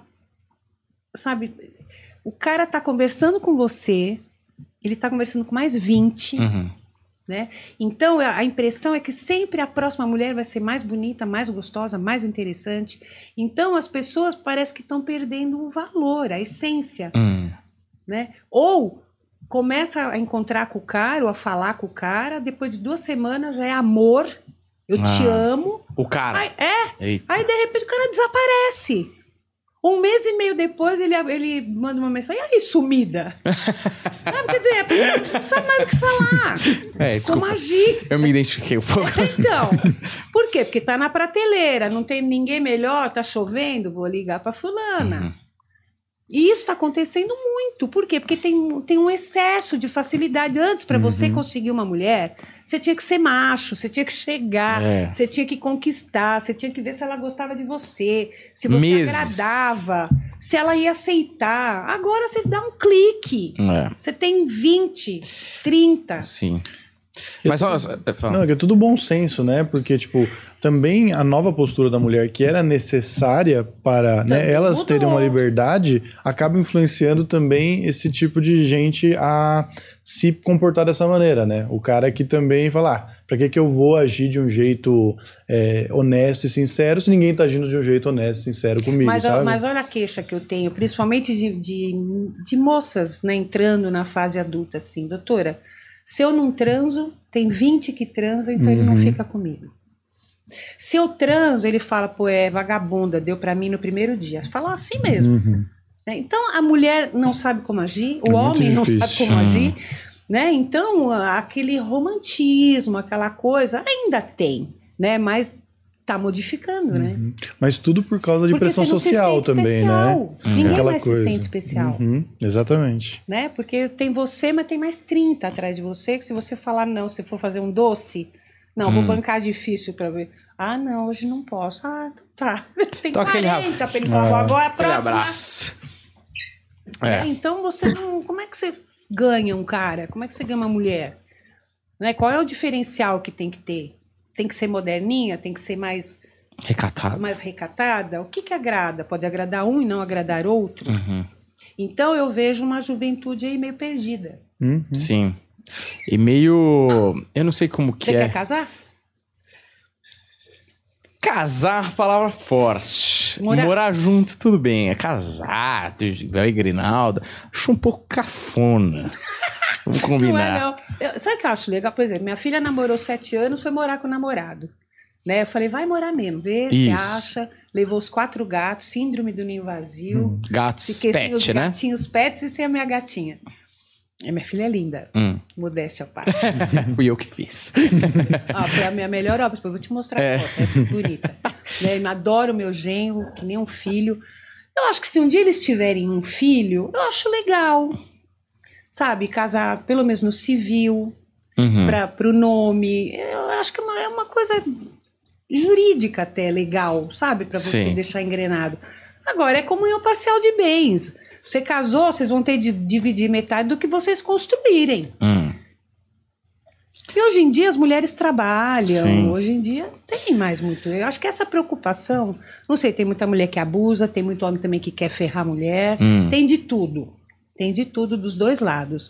Não dá mais para falar que só homem sacaneia ou só mulher, Ah, não. né? É, é como diria o outro, que se todo homem trai e se nenhuma mulher trai, a conta não fecha, não é? Não, a mulher trai também pra caramba. Exato. E, e eu acho muito doido as porcentagens de traição. É, eu já li coisas do tipo homens e mulheres acima de 65% de traição. Ou já traíram ou traem, né? Tipo assim, Ou ah, vão traiu, trair. Ou vão trair. e eu acho. um- é, por isso que eu fico maluco com essa coisa, porque se tem uma taxa de 70%, esse modelo tá esquisito. Certo? Porque se a traição é o pecado máximo do que a gente chama de relação monogâmica, 70% é uma taxa de falha absurda. Que nem o Bill Burr fala. Se você. Se eu falasse pra você pular de paraquedas e falasse que o paraquedas tem 70% de não abrir, você pularia? Nunca. Exatamente. Então eu acho é, esquisito. Mas, por outro lado, é, é aquela coisa da. que eu adoro essa história do dilema do porco espinho, né? Uhum, Sabe? sei. Sabe Você leu o livro? Eu não li, mas eu vi ele falando sobre isso. É maravilhoso, né? Sabe o dilema do porco espinho? Eu não sei, mas acho que me parece um pouco o negócio do Woody Allen no final do Novo Neurótico, Novo Nervoso. É, um também. pouco nesse sentido, mas aqui não necessariamente tem a ver com um relacionamento a dois. Eu acho que é mais amplo. É, em geral. Porque é assim, o- o- no inverno, o porco espinho tem duas possibilidades. Ou ele cura o frio estando junto e aglomerado com outros porcos espinhos, e aí ele sente um calor. Porém, será espetado pelos espetos dos outros. Sim. Ou ele vai sozinho, não é espetado e passa um frio do cacete. Quer dizer, entre a cruz e a espada. Sim, total. Então, às vezes, eu fico um pouco nessa, assim, meio mais. Eu ainda tô preferindo o calor. Ainda, né? Por É, enquanto. Talvez com você tá 60 novo e ainda. pouco. Eu já abro a mão e falo, vou passar frio. Foda-se. Eu acho que não, Daniel. Você é romântico, no fim das Não contas. sou, não, não sou. Você- Você, é muito mais que Eu sou muito Mas, é- romântico. mas sabe o que eu acho? Não dá pra falar não vou casar por medo de ser traído. Sim. Não vou sair porque se chover eu vou me resfriar. Você tem que sair pra chuva. Uhum. E ninguém é de cristal, gente. Traiu. Tchau. Uhum. Ou perdoou. Depende de cada certo. Que é uma, possi- você acha uma possibilidade saudável? Do qual? Perdoar a traição? Se existe amor, é porque muitas pessoas falam que é uma falha de caráter, até é, em muitas, muitas situações, mas eu já atendi muita, muitos casos de traição, eu atendi a grupos masculinos, Hum, né? E o homem traía mesmo am- amando perdidamente a mulher. hum. Né? Isso justifica? Não, não justifica, mas, mas às vezes tem situações, por exemplo, de abandono afetivo, a mulher, ou o homem fazendo isso com a mulher, né? não, não elogia, não olha mais para parceiro, ou, ou vice-versa, não tá nem aí. Tipo, já É. não. A química Ou- sexu- sexual não tá mais lá, Não, tipo mas isso? nem, nem só sexual, né? Você Ah. não, não presta mais atenção no, no teu parceiro ou na Geral. tua parceira, geral.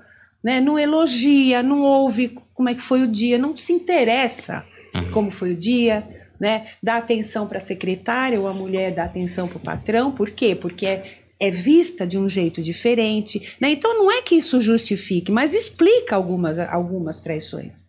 né? E aí, se existe amor e os dois reconhecem que erraram em tantas coisas e poderiam fazer diferente e tentar novamente, por que não? Uhum.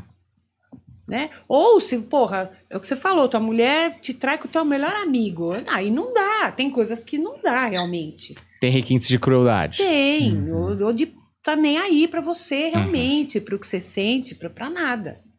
Né? Então eu acho que existem casos e casos, tem muitos casos que, que a, a pessoa perdoa e, e tem um casamento melhor do que tinha. Hum. Mas Porque é- aí. Hoje eu sou advogado do diabo aqui. Será que a gente não tá normalizando muito também falhas que vão só jogar para debaixo do tapete da pessoa? É, pode ser também. Porque eu acho às vezes que essas pequenas soluções do porquê não tá funcionando, e eu concordo que não tá funcionando, mas o ser humano é podre e tal. Vou dar um exemplo aqui que é geral, mas que fala sobre isso. É, uma vez um cara me deu uma várias sugestões de coisas e ele me falou assim: eu queria que um dia tivesse um jornal onde só tivesse notícias boas. Então, ao invés de dessas notícias de briga, de crime, a gente teria notícias, ó, nasceu um bebê ali no vilarejo, e foi muito legal, todo mundo ficou feliz. Tal cara fez 98 anos, notícia boa e tal. E aí eu fiquei com isso na cabeça por muito tempo, e um dia a gente tava junto aqui, foi pesquisar se existia essa parada. Acho que você tava junto, Deco. A gente foi ver, existia um canal do YouTube sobre notícias boas, que tinha menos de mil inscritos. E aí eu falei assim, Porque as pessoas não não, querem notícia. ver. As pessoas são podres. Mas não é por isso que elas também têm que. A gente tem que estar ok sobre esse tipo de coisa, sabe? Tipo, aceitar. Sei lá, o cara talvez diga que ama, mas ele não ama de verdade. Ele ama mais a si mesmo do que tá naquele relacionamento, sabe? E eu fico pensando, essas pessoas não merecem Mas segunda cabe a quem chance. perceber, ver o que quer fazer com aquilo.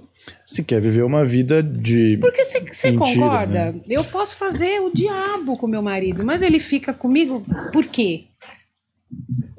Não é? Uhum. Ah, ele me traiu. Eu não consigo perdoar. Então, seja feliz, tchau. Uhum. Né? Mas assim, por que que tá acontecendo tanto? E por que que as pessoas continuam? Eu, eu recebo vários e-mails abertamente nas lives. Doutora, meu marido já me traiu 11 vezes.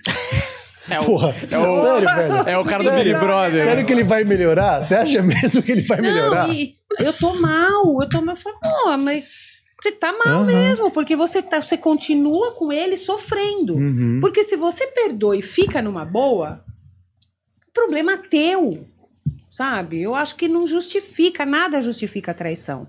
Não justifica. Né? Tem coisas que explicam, mas não justifica, Exato. porque você pode chegar e falar: olha, não tá legal, Hum. não tô Uhum. gostando, me sinto sozinha. É. Antes, me sinto abandonada ou abandonado, vamos melhorar? Não, então não dá. Ou então, olha, eu tô sentindo, eu não, não preciso falar, mas eu posso pensar, bom, eu já tô vendo outras pessoas aí Sim. na minha vida, então eu vou separar. Uhum. Mas ninguém faz isso, porque não quer trocar o certo pelo duvidoso. Você entendeu? Ou já tem a mulher, filhos, partilha de bens, amigos em comum, família, História, né? história. Então ah, eu vou trocar tudo isso por uma mulher? Não sei. Se vai rolar, vai saber se ela só quer, o que, que ela quer comigo. Ah. Tem tudo, tem tantas variáveis que aí ele fica e testa e vê o que, que acontece. E muita esposa descobre e fica quieta. Olha, teve um caso no Sul que eu fiquei arrepiada, eu nunca tinha visto aquilo, e se essa moda pegar. O cara era casado, ele tinha uma amante no mesmo tempo que ele era casado. Hum. Tinha filhos com a outra e com a mulher. Todo mundo sabia que ele tinha filhos com essa amante, os amigos dele conheciam essa amante, o cara morreu. Ela entrou na justiça querendo metade dos bens dele e o juiz concedeu. Aí ele falou para a esposa: Você dividiu seu marido em vida, por que, que você não quer divi- divi- dividir os bens dele na morte? Mas Você ela sabia? soube. Sempre Ah, soube. soube? Claro. Ah, bom, aí também. Um abraço. Sim, mas é se difícil. essa lei muda, não É, faz, né? Pois Mas- é. Ou então os caras param de ter família por fora. né? Dupla, né? Mas é, é que esse é o meio, meio termo, né? É difícil. É, todas um as coisas que a gente faz, elas Sabe têm. Agora eu tô gelada. Quer É, tá dê uma frio, né? Tá Fica frio. é. Eu tenho que começar a avisar os convidados para virem de blusa. Porque é frio aqui, não tem jeito, as câmeras Eu esquentam. sou calorenta, mas é que agora já. Mas assim, ó, tem esse ponto de que a pessoa que tá no relacionamento abusivo, que é o caso dessa moça aí que, né, teve a aceitou a outra família, ela não consegue como sair por milhões de questões e vários problemas. É, Mas às vezes eu acho que as pessoas estão de boa. Mas provavelmente então, era de um boa, mas tem maridaço, sabia? Como é Então, que é? Mas mesmo Era um, assim, devia ser um maridaço. É. mas Porque fica as duas ficarem e se aceitarem, Ele era nota 20. Mas- Mas de 2, 10. Será que era ele que era tão bom? Ou será que as duas tinham uma autoestima tão baixa que estavam eh, satisfeitas com a bosta de pessoa que ele era, sabe? Porque. não tô querendo dizer. Tô querendo dizer. mas ele podia ser uma boa pessoa. Ele só tava com duas mulheres, assim. Não, Não, ele achava não que tava no Oriente Médio, Claro que faz. Se elas estavam sabendo e estavam ok, po- pode ser que ele, elas fossem pessoas fracas e tivesse aceitando a situação ruim. Mas, porra, tem um monte de gente que vive em situação de poliamor e tá tudo bem. Não, mas aí poliamor é um acordo estabelecido é, diferente e poliamor tal. existe a concordância. Sim, é. Mas elas não estavam sabendo? existia, Elas mas, não, fingem mas que não, não, deve né? ter existido desde o início. Ah, falou, bom. olha, amor, Descobriu depois. eu vou casar, mas Ah. eu vou ter outra família. Não, Entendi. ele fez e ela, quando descobriu, provavelmente, ficou. Mas eu digo assim que é, quando a gente vai aceitando que é podre e normalizando um fato negativo que machuca pessoas e, e inevitável que machuca pessoas. Só que como, sei lá, hoje em dia todo mundo quer estar ok com tudo e não fala sobre isso, e aí vai virando uma coisa de que o errado vai virando certo e você que faz o certo que tá errado porque você é Isso trouxa. que eu falei no e aí é o início. problema, O que entendeu? é certo é certo, que é errado é errado, isso não muda. Mesmo você querendo. Se você quiser achar que aquilo tá, tá legal, aí é uma escolha tua. Né? Mas vo- você sabe, por exemplo, elas falam pra mim, ai, ele me trai, ai, meu Deus, um relacionamento abusivo, mas eu não consigo ficar sem ele. Eu não tenho forças pra me separar. Você é forte pra cacete. Você não tem força pra aguentar tudo isso que você aguenta? Como que você não é forte? Só que você tá torcendo pro lado errado. Uhum. Você tem que torcer por você, você tem que fazer coisas boas. Eu não sei, eu acho que depende também de cada um. Eu, se alguém me ofende, se alguém me magoa, como aconteceu no meu primeiro casamento, tem, gente, o amor acaba uma hora. Você pode separar amando, gostando ainda, mal com aquilo, mas ninguém, sabe, ninguém morre por causa de ninguém. Uhum. Então, por isso que eu falo, vai fazer terapia, vá se fortalecer. Né? Tem gente que fala, quanto que eu já ouvi esse discurso de homens e de mulheres. Né? Eu não quero mais saber, homem é tudo igual, chega. Mulher, ah, mulher não vale nada, não quero mais saber de mulher na minha vida, chega, não sei o quê. Independente de, de orientação sexual, de tudo. Né? É, é sempre esse discurso. Mas eu acho que isso realmente é jogar toalha. Uhum. Porque se, sabe, eu não tenho garantia, eu não tenho como controlar o que você vai fazer. Uhum. Eu não controlo o que você faz, vocês não controlam o que eu faço. Né? O que eu posso controlar é a mim mesma. Se eu vou aceitar aquilo ou não. Se eu vou des- permitir que aquela pessoa me detone, me humilhe. Sou eu que estou dando a permissão. A pessoa só te faz aquilo que você permite que ela faça. Uhum. Por isso que o autoconhecimento te permite entender seus limites. Te, te- te mostra como é que você coloca os limites no outro. Porque a gente tem que eventualmente fazer isso. Colocar limites nos outros e receber limites dos outros. Porque nós, como humanos, temos a tendência a ocupar espaços que não são nossos. A gente vai indo. Até que a pessoa fala não, né? Ou que você tenha autocrítica, e bom senso e saiba que você não deve pisar naquilo. Ah, Então, acabou minha vida. Eu acho que é jogar toalha nesse sentido. Ele me destruiu. Que poder é esse que eu dou para a pessoa me destruir? Uhum. É por isso que a gente tem que se fortalecer. Eu sou maravilhosa, você é maravilhoso, você é maravilhoso. Se eu não me gostar, quem é que vai gostar? Uhum. se eu tô sempre abrindo mão de tudo pro, pro outro, né? Quando eu me ponho, quando eu ponho alguém em primeiro lugar, eu mostro, eu ensino para ele que eu tô em segundo. Uhum. Tem que ser 50% de cada um. Ninguém tem que mandar em ninguém, é caminhar junto. Né? Então as pessoas têm medo, se sujeitam a coisas para não, per- não perder o quê? O maltrato? É. É, não, é, Muito obrigada. é uma falta de autoestima e uma dependência emocional. Isso é emocionante. Cara, dependência emocional é um negócio que é E impressionante. tem muita. Como pessoas competentes, fortes, não sei o quê, ficam num negócio. Parece uma droga a outra pessoa. Pelo amor de Deus, né? Então, se deixa convencer de que não vive sem aquela pessoa. É, e, e vira uma coisa meio.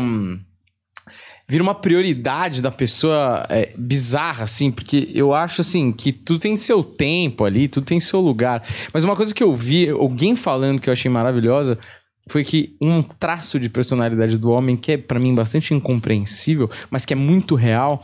Por exemplo, quando o cara quer terminar, ele não chega pra pessoa e fala, "Ah, então, eu quero terminar. O que, que ele faz? Ele tira a mão do volante e sai do carro e deixa e vai vendo onde o carro vai. Até a mina falar: Ô irmão, acabou, né? Isso aqui, até ela não aguentar mais e, e tchau. E ela terminar.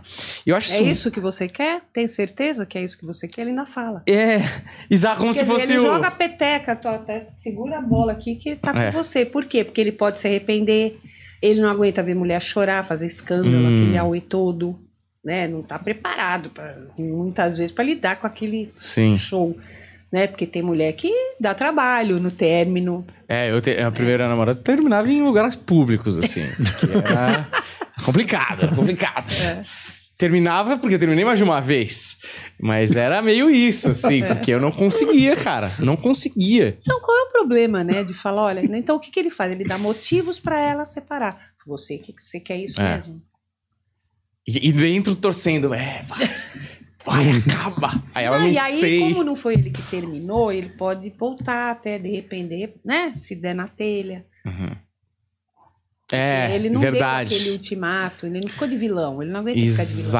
Exato, exatamente. Isso era um problema. Difícil ser humano, né, Daniel? A gente é cheio Não, de se fosse de sozinho ego. era bem mais fácil. Você não tinha com quem coisa. brigar, você não tinha quem trair, você não tinha um amigo pra Porra, te... só, só não seja um cuzão, cara. Só vai, mas a né? maioria das Mas é difícil. É difícil. Não, é Se você difícil. foi, olha, o ser humano é muito curioso. Eu gosto Maravilhoso, muito gente. muito. Não, Curioso. tem escrotice, tem em tudo. Em qualquer situação, né? Tem gente de todo tipo, mas o ser humano é mu- muito complexo. É. Ao mesmo tempo, é tão simples viver. É só se encarar o que, o que não tá Uhum, bom, vamos uhum. arrumar. Não seria simples. Se você falando, eu até fico com essa sensação mesmo. Então, você tá com medo de casar, sei lá, uma hipótese. Uhum. Bom, como é que a gente faz? E se eu, me- se eu sentisse aquilo, o que que a gente pode pensar a respeito disso? Como é que a gente pode fazer Uhum. para um não sufocar o outro? Tá, vamos ficar juntos, mas morar um tempo cada um numa casa. Você vai fazer acordos, mas falar o que você está sentindo. Muita gente também acha que o outro tem que adivinhar. É. Uhum. Né? Aí chega um dia, terminou. Nossa, terminou do nada. Não, nunca é do nada. Né? A desconstrução do amor, de um relacionamento, é diária. Anos, às vezes. Sim. Do mesmo jeito que você constrói. Não tem amor pronto. Você vai construir uma relação legal. Então você não acredita em amor à primeira vista? Não, É, tá. não à primeira vista, não. Jamais. Eu acredito em tesão, atração, né? Simpatia. Pô, é- pô eu gos- gostei desse cara. É do jeito que eu gosto. Do jeito que ele fala. Mas não sei nada dele. Uhum. Sim. Pode E ser um que que ele sabe psicopata, de né? Pô, e quantos? e quantos? Sim. É, não, eu, eu também não acredito. Mas assim, Existe assim, atração à primeira vista. Mas Fatal. amor, você vai, você vai amando, você vai construindo base para falar, nossa, eu amo aquela pessoa. Como é que você pode amar em uma semana? É. Mas uma coisa que um dado que eu vi lá, inclusive no, no solo do Daniel Loss, que eu acho isso muito curioso, que os relacionamentos, eles duram, sei lá, seis anos. Geralmente o relacionamento, 50% do tempo do relacionamento foi o tempo, metade desse tempo do relacionamento foi um tempo de um dos dois pensar pela primeira vez, acho que eu não quero estar aqui. Então, por exemplo, um relacionamento de 14 anos, lá pelo sétimo ano, um dos dois pensou, hum, Mas e o que que tem? que Qual o problema? Não, acho que não tem problema nenhum, mas é sete anos pra desconstruir tudo. É porque falam da crise dos sete anos, É. né? Mas eh, eh, quantas vezes você pensa em matar alguém? Nossa, direto, inclusive indo pra cá. Mas isso não quer dizer que você vai matar. Você entendeu? Você tá desgostoso do relacionamento, com aquilo tudo que tá acontecendo, você tá de saco cheio e tal. Você pensa numa separação, numa traição. Eu acho que é por isso que a gente não consegue ler pensamento. Uhum. Senão você não conviveria com ninguém. É. É por isso que a gente não tem memória de vidas passadas. Porque é essa vida, é essa vida aqui que você tem para arrumar um monte de coisa para ser feliz, para fazer o bem, para ser útil na vida, Uhum. não é? Sim. Isso, mas a gente pensa no trabalho, quantas vezes fala, porra, não queria estar longe daqui, Sim. né? Ou uma pessoa, nossa, não queria estar conversando com essa pessoa. Mas isso é interno. Você vai se trabalhar para lidar com aquilo. Ah, tô pensando em me separar. Pô, olha, você não precisa falar isso. Que nem no meu primeiro casamento, namorei desde menina com ele, lua de mel, o avião decolou, ele olhou para mim e falou: "Porra, me arrependi". Eu falei- Eu comecei a rir. Falei, ah, você tá zoando. Não- nem falei zoando, não falava zoando. Falei, ah, você tá de brincadeira. Aí ele falou, você não tá com medo? Você não saiu? Eu falei, não. Namoramos desde menino, agora você tá com medo de quê? Não, não, não, deixa pra lá. Vai, como dizendo, vai, vai, já foi agora, É. sabe? vamos, vamos em frente. Tahiti tá aí, né? Entendeu? Eu acho que às vezes, assim, é, o nosso cérebro ele vai para lugares horríveis que nem tudo precisa ser transmitido e e é claro, né? Não tô dizendo que isso é fácil, mas se as pessoas fossem sinceras sobre o que estão sentindo, por exemplo, se ele tivesse dito, e estamos dando esse exemplo que você deu, puxa, estou inseguro, com medo de não saber lidar, e aí ele tem tentado encontrar os motivos do porquê ele estava inseguro e transmitido para você, talvez vocês tivessem começado a trabalhar aquilo naquele momento, é, ou individualmente, ou os dois juntos, e aí isso não tivesse virado um problema no futuro. Ou claro que não, as Ah, pessoas mas só virou não. pelo próprio comportamento dele depois, Ah. né? Se fosse só isso, ainda. É. É, então, esse é, um aquela exemplo que a gente já sabe que não deu iceberg, certo, né? Mas eu acho que um, um casal que tá começando, se tivesse essa atitude, essa postura, talvez a real, real vontade de fazer dar certo, tirar um pouco o ego e, sabe? Eu acho que é possível. Eu acho que as pessoas, se elas negociassem, conversassem, e até se falassem, olha, realmente a gente tentou, negociou, mas eu não consigo abrir mão disso, é mais nobre, é mais Não justo é? com todo mais mundo. Justo, mais, Faria um mundo mais, mais feliz. bonito, não é? inclusive, né? Porque tudo é negociável. E o que não é negociável é o que ocasiona, então tá. Então você Uhum. vai pra lá, eu vou pra cá e te desejo tudo de bom. Exatamente. Né? Mas não, acha que vai dar conta, acha que vai assimilar aquilo, ou acha que vai melhorar, ou a força do meu amor é suficiente para que a gente se mantenha juntos. Né? Vai fazendo uma- um- umas escolhas estranhas que depois, quando vê, já, já desandou, já Uhum. desencantou. O outro se acomodou, porque se você não reclama, tá tudo bem. Uhum. É, e já passaram 30 anos. né? Então, fala, fala o que aborrece, né? Porque a gente acha que tem que ser sempre boazinha, mostrar que tá sempre tudo bem, tudo maravilhoso. Sim, é. Porque até porque enche o saco. Você tá com uma vida cheia de trabalho, chega às 8 e meia da noite, você vai falar, então, amor, sua mãe é chata pra caralho. você não quer essa treta terça-feira, É. 8 e meia da noite. Pô, tô cansado, deixa eu ver aqui o Faustão. É a tal da DR, né? Exato. Então você vai empurrando. O homem é ótimo nisso. O homem é excelente, empurrar com a barriga. Vamos que vamos. Vamos dar sequência nesse jogo, não é? É, eu queria perguntar uma coisa que eu li esses dias que eu achei tão interessante e que você pode talvez elucidar um pouco mais. É um papo meio triste, mas eu acho necessário. É, eu li um cara escrevendo que ele falou pra psicóloga dele, ou pro psicólogo, não me lembro, que ele não tinha vontade de se matar, mas que ele tinha vontade de não existir. E pra mim isso bateu de um jeito muito curioso assim, porque eu nunca tinha refletido na que essas possibilidades, assim, né, que essas duas situações fossem díspares, não é? São diferentes. E, e aí o que eu queria te perguntar é se você vê diferença nessas duas situações, a possibilidade de não existir e a vontade de se matar.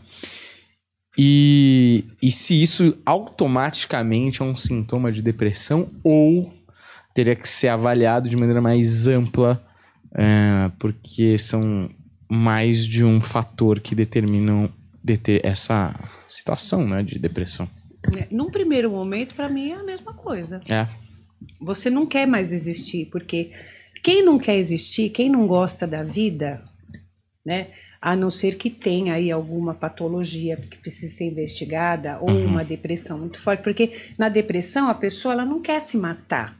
Ela não quer mais viver aquilo, ela não aguenta mais viver aquela situação que parece que não tem saída, né? E, e quando a gente está com depressão, tudo fica potencializado. Então, tudo é pior, tudo dói mais, né? Aquela coisa toda. Agora, se você não vê alegria nenhuma na vida, né? Se você acha que não existe nem razão para você existir, é porque você quer morrer. Uhum. Você não tinha como evitar ter nascido, Sim. né? E a, e a pessoa não consegue se matar, mas ela não tem prazer nenhum na vida. Então tem que investigar por que, que ela não tem prazer nenhum na vida. Uhum. Que é difícil, né? Você tem que estar com algum problema mais sério. Sim. Porque a vida. É que tem gente que sofre tanto, né? Tem, tem.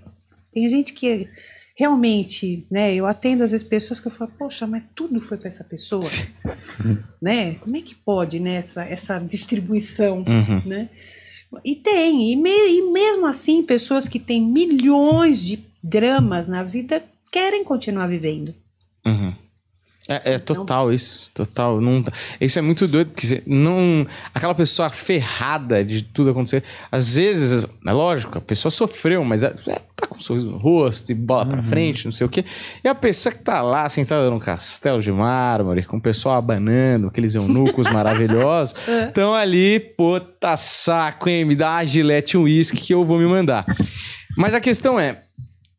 Isso é uma coisa que eu sempre ouvi de orelhada e é se bom matar assim, eu esclarecer. vou fazer o que? Ele sempre fala da gilete do whisky. É, Eu não tenho. na banheira. É uma previsão. É, eu não sei. É, é químico. Cérebro tem uma química. Tem. E a falta de determinada substância por uma quantidade XYZ dá depressão. É o, é o, a depressão é assim. Por que eu tô perguntando isso? Porque às vezes você passa por um grande luto. Puta, seu carro bateu, sua esposa morreu, seu filho morreu. Ju, porra. Um momento de tristeza absoluta seria estranho se não entrasse em uma grande depressão. Então, é só pra medir quando é fisiológico e a pessoa nasce com essa condição e aí tem que ser tratado, imagino eu, até morrer. Sim. É a distimia, geralmente, que é uma, a gente vê em adolescentes, é aquela tristeza. Sabe, não chega a ser uma depressão daquela que o cara não levanta da cama, mas é uma depressão constante, mais leve, mas constante, que acompanha a pessoa até o fim da vida, chama distimia. Tem um exame pra medir só com a avaliação? Tem exame, você vai ver a quantidade de lítio que você tem, né? Porque às vezes tem uma queda muito grande. Mas, sabe, dependendo do luto, por exemplo, a minha mãe nunca lidou bem com luto. Morreu meu irmão, aí morreu a mãe dela, aí morreu meu pai, aí morreu o irmão dela. Alzheimer. Hum, Não aguenta a realidade. Então a pessoa. Né? Os poucos momentos que ela tinha de lucidez, ela lembrava das mortes, aí parecia que tinha acabado de morrer. Aí vai indo, a cabeça foi indo embora, né? Agora, passar por um luto, às vezes, um, sabe, tem coisas muito pesadas e a pessoa às vezes não consegue, uhum. né? E aí desenvolve uma depressão, às vezes não trata direito, vai deixando, acha que é, que é o luto, que é a tristeza, né? Mas aí De qualquer forma, mas tem, tem exame para medir, pelo menos o lítio, né? E tem as características da depressão. por exemplo. Você, pô, a pessoa ou come demais ou, ou não consegue comer, a pessoa dorme demais, ou ela tem insônia, ela vai ficando incapacitada de trabalhar, de conviver com as pessoas, de ir a lugares, a pessoa vai limitando, fica só fechada dentro de casa. Não consegue sair. Eu tive depressão. Eu só tinha vontade de ficar deitada no escuro, com ar condicionado, um gelo, assistindo Friends. E eu me obrigava, porque eu tinha que atender, eu tinha que ter, eu sou funcionária pública também, eu, eu tenho um monte de coisa para fazer. Então não dava para, não dava. Eu, eu, eu me cobrava, mas era, nossa, senhora, como era difícil. Mas teve um episódio. Não, fiquei, tomei um ano de antidepressivo, né? Aí terapia, né? jorei, recebi muito jorei da, da igreja messiânica. O que, que é isso? É que nem um reiki, vai. Ah, tá. Para você entender melhor. Uma energia, sei lá, me sentia vista, né, cuidada. Então, terapia, medicamento, aí fui melhorando, desmamando e nunca mais tive. Ah, então dá pra você É. tomar uma alta ali. É, Entendeu? Mas eu, pô, é duro. Hoje você não precisa ter uma coisa para entender a queixa, mas quando você passa por aquilo, né, realmente é é duro. Você não explica o que você está sentindo. Sim. Uma tristeza é uma coisa, sabe? É realmente é. E aí muita gente lida muito mal com isso. Então o filho reclama, ou a esposa, "Ê, que saco. Você, você fica atencioso até a página 2. É. Chega uma hora que. Não tem o que mas fazer. não melhora né? nunca. Mas o que, que é? Você tem de tudo. É. Isso é falta de Deus. Isso é. Falta e a de pessoa Deus. ainda vai ficando péssima, Hum. porque ela se sente culpada por não reagir, mas não consegue. Então tem que fazer uso de medicação. Sim. É, é porque essa apatia, às vezes, é só. uma- Parece que essa pessoa é meio desanimada, né? E aí você vê que, sei lá, as pessoas falam. "Ah, é o que você Ó. falou, tem de tudo. Paulo vai falar uma parada É um aí. depoimento, Paulo. Porque o Paulo, ele tá Não. agora no lugar do Juliano e do Deco. tá? Então ele vai, vai participar também no programa, eventualmente. Pode ligar de novo, viu? Se quiser o ar. Ah, é? É, pode ligar. Já Não, tem- todos com depressão aqui, não salva um. Não, a gente não comediante. contrata pessoas que estão Passam no felizes. psicotécnico, Se tá jamais. feliz, não precisa trabalhar no planeta, entendeu? Dego trabalhou na RTV. Então, assim, tá um problema É um generalizado. Eu também trabalhei lá, então o Você- problema deve ser advindo de lá. Crônico. Mas não, no caso, é o exemplo que você deu da época que você viveu de depressão, é, eu tenho alguém em âmbito familiar que passa. E quando ela tem, ela faz os tratamentos, tem melhoras, volta pra isso, isso já dura alguns anos. Só que acho que a questão financeira vem batendo nela. Então toda vez que ela passa, começa a voltar pro tratamento, a questão financeira bate, ela vê que não dá pra seguir ou não consegue manter, ou, ou seja, a medicação, ou as consultas, ou qualquer outra coisa que ela faça, e isso derruba ela. Qual que- tem um caminho, alguma outra coisa? É, então, quanto a medicamentos, aí é, é complicado, né? Ela pode.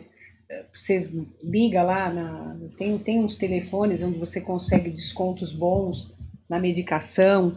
E a terapia, se a pessoa não tem condição de pagar, tem centros comunitários, tem, tem faculdades de psicologia, todas fazem. Né? No último ano de psicologia tem os atendimentos que são gratuitos, então a pessoa e, e tudo com supervisão, uma coisa legal, é uma opção. É uma opção. Porque quando a gente larga o tratamento, aquilo cai mesmo, você volta para estaca zero. Né? E tem pessoas com depressão que tem que tratar a vida toda, realmente, tratar a vida toda. E, e é o que eu falei, a pessoa fala, ah, não, eu não vou tomar remédio antidepressivo a vida inteira. Se tiver que tomar, vai tomar. Se for o que, se for o que vai equilibrar o neurotransmissor, a- tem que tomar. Né? Mas é, a dica é essa, Legal, legal. tá? Valeu. É. Você vê que aqui a nossa equipe chama Esquadrão Suicida, né? Não tem um que salva aqui. É, lá no programa, você tem o. O que, que o Deco tá se, se manifestando aí? Eu sou uma feliz, vocês, né? Vocês Não, Você Vamos fica falar a quieto que eu vou te demitir só pra você ficar Doutora, triste. olha pra essa pessoa e fala se ele é feliz e se ele foi feliz na infância. se ele foi feliz.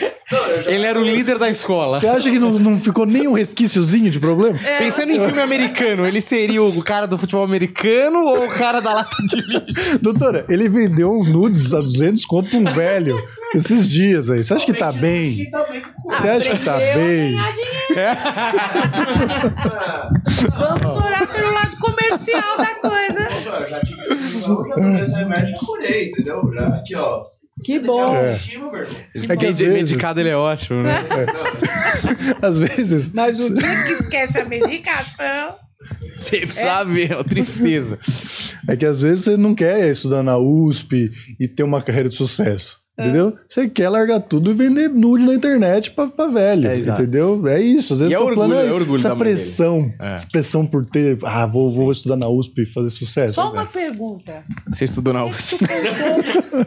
Por que, que você contou O quê? que vendeu? Ah, porque. Porque olha o que você arrumou pra sua cabeça. eu não tenho Pedro, vergonha faça das os seus eu negócios. faço. Ele é feliz, orgulho. seguro. É, Eu então. sou seguro do que É eu verdade. faço. eu o que eu Então faço. pronto, acabou. Isso, boa, Ó, André. ele tinha É isso. o que vender, O Isso. pessoal tinha o que comprar, que era E foto, vendeu. no caso. Eu, a gente tá com inveja. Exato, É. exato.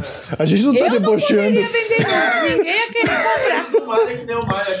Baixo. Olha, a gente tá com inveja. A gente não tá debochando porque é muito engraçado. É só inveja. Mas, doutor, lá no, no, no caso de família. Bipolaridade. é, não é muito engraçado. Então, como eu vinha falando. falando sério. Mas veja, o vulcão, o Etna. No caso de família, você dá uns esporros no pessoal. Vamos chamar de esporro. Dá uma. Uma, Uma quadrada, né? uma assim, dura, isso, é. Um direcionamento mais forte. Isso. Sim. Exato, perfeito. Mas eu imagino que no, no consultório não tem como dar essa chacoalhão tão grande. Talvez mesmo que seja um estilo, uma proposta de terapia, não é daquele jeito, porque ali você está falando mais para um público geral, e dando Não, lá uma eu não sou mensagem. psicóloga, no caso de família. Comentarista. Eu sou conselheira. Conselheiro. Hum. Lá eu dou conselhos. Na terapia, não. Terapia Uhum. é um processo da pessoa. A pessoa vai perceber, concluir. Lá não, eu direciono. Ó, por que você não faz isso? É, é uma proposta totalmente diferente. Mas aí imagino que algumas pessoas vão Sim, lá procurando uma, consulta mãezona e pra- não uma pra psicóloga. eu dar um conselho. Ah, é? Um- uma, uma consulta só? Uma consulta. E você dá? Eu falo, gente, isso não é terapia. Uhum. Não, mas eu quero te conhecer, eu quero só que você dê uma opinião. Ah, por que não? A proposta Ah, não é para entendi. terapia. Então não é terapia. Entendi. É outra, é outra história.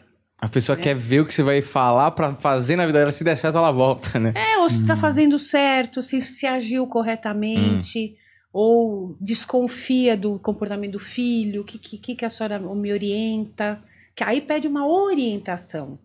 Entendeu? Não- Ela não é um, ela não quer entrar num processo terapêutico Médio prazo. a médio longo e longo prazo. né? Mas aí como é que é? Qual a situação mais assim esdrúxula, esdrúxula que a pessoa chega e quando fala, só queria que você me desse uma escovada aqui para eu voltar para minha vida. Não, teve um caso. é, eu nunca sei se pode comentar isso, mas eu não vou falar nomes. Não, não. sabe. Mas assim, uma, uma, uma, uma senhora me procurou e aí depois fez uma sessão e falou do drama dela. O problema era um conflito com, com o cara lá que ela gostava. E ela, aí ela me ofereceu o dinheiro que eu quisesse para eu ir na casa dele atendê-lo lá pessoalmente, porque ele não queria fazer terapia e para falar bem dela, para entendeu? Para ver se eu fazia essa ponte. Uhum. Meio de campo. Eu falei, olha, você tá me confundindo com- completamente, Uhum. sabe? Isso não é minha função, isso não é função de psicólogo, né? Então, aí ela ficou brava. Ela ficou brava? Ela ficou muito brava, mas eu vou pagar. Não, não é questão de pagar, né? É questão que não tem nada a ver. Já, já aconteceu cada coisa. né? A mulher achou que você era um correio elegante, é isso? Uma outra veio também, trouxe a filha, aí a mulher ficou com o meu celular, né? Tinha uns problemas lá que talvez ela tivesse que falar comigo urgentemente, então eu- Ah. eu, cedo o celular. Aí quando chegava o dia da sessão, ela me ligava, olha, sabe, hoje tem é o horário da minha filha, fulana, a senhora tem que falar para ela, porque olha, ela deixa tudo bagunçado, ou o cachorro, ela quer que eu falei, aí a menina veio. Na outra semana, eu falei: olha, ah, fala pra sua mãe que eu preciso muito falar com ela. Não é você que vem, é a tua mãe que vem a semana que vem, tá? Tá bom. Mas senhora vai falar do quê? Não, eu vou falar uma coisa com a sua mãe. Não é de você. O meu compromisso é com você. Então, se eu falar alguma coisa de você, eu vou te falar. Aí a mãe veio. Eu falei: olha, a senhora está achando que eu sou pombo correio ou a senhora está querendo me usar para educar a sua filha, dar uma educação que a senhora não está conseguindo ter, eh, conseguindo dar. Então, como é que faz? A senhora vai ficar ligando para mim para falar o que eu tenho que trabalhar para melhorar a sua vida? Então, eu fiquei puta. É lógico. Sabe, mas falo com jeito, tudo, mas tem umas coisas tão sem noção, né? Como me ligaram uma vez do, de uma outra, de um outro estado. Ai, sigo a senhora, gosto, tal, não sei o quê, sou fã, ah, que legal, tal. Já deixei meu telefone aqui com a sua secretária, porque ah, se um dia a senhora puder me ligar, eu vou ficar tão feliz. Ah, legal, tal. Ah, então, pô, prazer falar com você. Não, mas tem mais uma coisa. Eu falei, o que, que foi? É que eu tô grávida. Ah, ah, que legal, tal. Ela falou, é, mas eu só vou ter essa, esse filho se a senhora criar. Falei, como é que é? É, senão eu vou abortar. Eu falei, ah, tá, então você me escolheu, você me viu e escolheu que eu, eu vou criar o filho que você vai ter. Porra, eu fiquei tão puta. Você não tem ideia. Eu falei, você tá louca? Que maravilhoso. Eu falei, eu só tenho uma filha por opção. Você já imaginou se todo mundo que não, não quer ter filho me ligar pra eu criar, senão vai abortar? Bom, eu fiquei putaça, putaça. Mas fui pra casa, mas aquilo não saía da minha cabeça. Eu falei, gente, não é possível.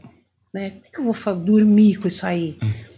Eu eu não vou criar, mas, mas também não. Como é que vai? Como é É. que faz, né? E eu tenho uma visão, sei lá, eu achei que era um pedido de socorro aqui. Eu Falei, Sei. não, não é possível. E era até, né? Claro. Espiritualmente ou não, era um pedido de socorro. Peguei e liguei. Falei, tudo bem? Como é que você tá? E aí, tá grávida ainda, né? Tô, tô, doutor. Eu falei, então vem pra cá. Vem pra São Paulo. Vamos conversar? Né? Veio. Veio. Foi uma história linda. Sabe? E ela teve o filho. Hum, aqui ou lá? Tá lá. Voltou, mudou de ideia. Porque o cara, o pai, não, não, não queria saber. Eu falei, pô, mas a criança não tem nada a ver. E aí, como é que faz? Tal? Mas eu falei, mas você não pode sair chamando as pessoas para criarem. Jogar essa bomba no colo das pessoas, né? Se você não criar, eu vou abortar. O que, que é isso? Sabe, você tem que entender que, que não tem nada a ver isso que você fez. Você me deixou nervosa, fiquei preocupada, fiquei pensando em você, tal. E, e ela veio duas vezes para cá, conversamos, depois nunca mais eu tive notícia. Eu tentei ligar, mas já não era mais o mesmo número. Mas ela teve. O nome Ela da teve filha neném. dela é Anaí. não? é? É. É mesmo? Puta, eu sou bom demais. Ah, fala cara. sério, vai. Eu sou vidente. Eu, eu e Jeová. É, você não é Deus, Qua- Tá aqui, ó. porém. Nossa, mas isso é muito doido, hein? Muito. E você, ainda bem que foi é uma você. experiência maravilhosa, foi maravilhoso. E mas nasceu aqui? Não. nasceu lá onde ela estava. Caramba, velho, que bom. Eu acho que se fosse. Não sei se ia ter nascido, não. Falar, você tá de brincadeira, você, né? é, Não. É, não sei se eu ia falar, vem pra cá. Dorme aqui, tem um quarto sobrando. Não, Não, sei se ia não rolar. faz- Não, mas tem isso. histórias lindas. Tenho medo. É. Tem histórias lindas. Quando você vê que a pessoa vai melhorando, Hum. sabe? Nossa, Cara, isso eu acho, isso eu acho incrível, assim, porque o cara quando vai num psicólogo, você sabe muito melhor do que eu. O cara geralmente chega lá destroçado, né? Assim, eu lembro é, muito. ninguém vem pra falar coisa boa. Não, ninguém fala, porra, minha vida tá top. E você, Nossa, como é que tá? Sou mais feliz que você. É mais autoconhecimento. É. mesmo. Mas pra saber quem você é. Eu, uma vez, eu tava assim, no, no fundo do poço. E eu lembro que eu tava trabalhando muito no escritório, um escritório ótimo. Eu tava trabalhando lá, eu tinha perdido 10 quilos. Eu tava mal. Eu tava me odiando, eu tava péssimo. E aí esse psicólogo me atendeu e ele era muito bom. Ele era espetacular.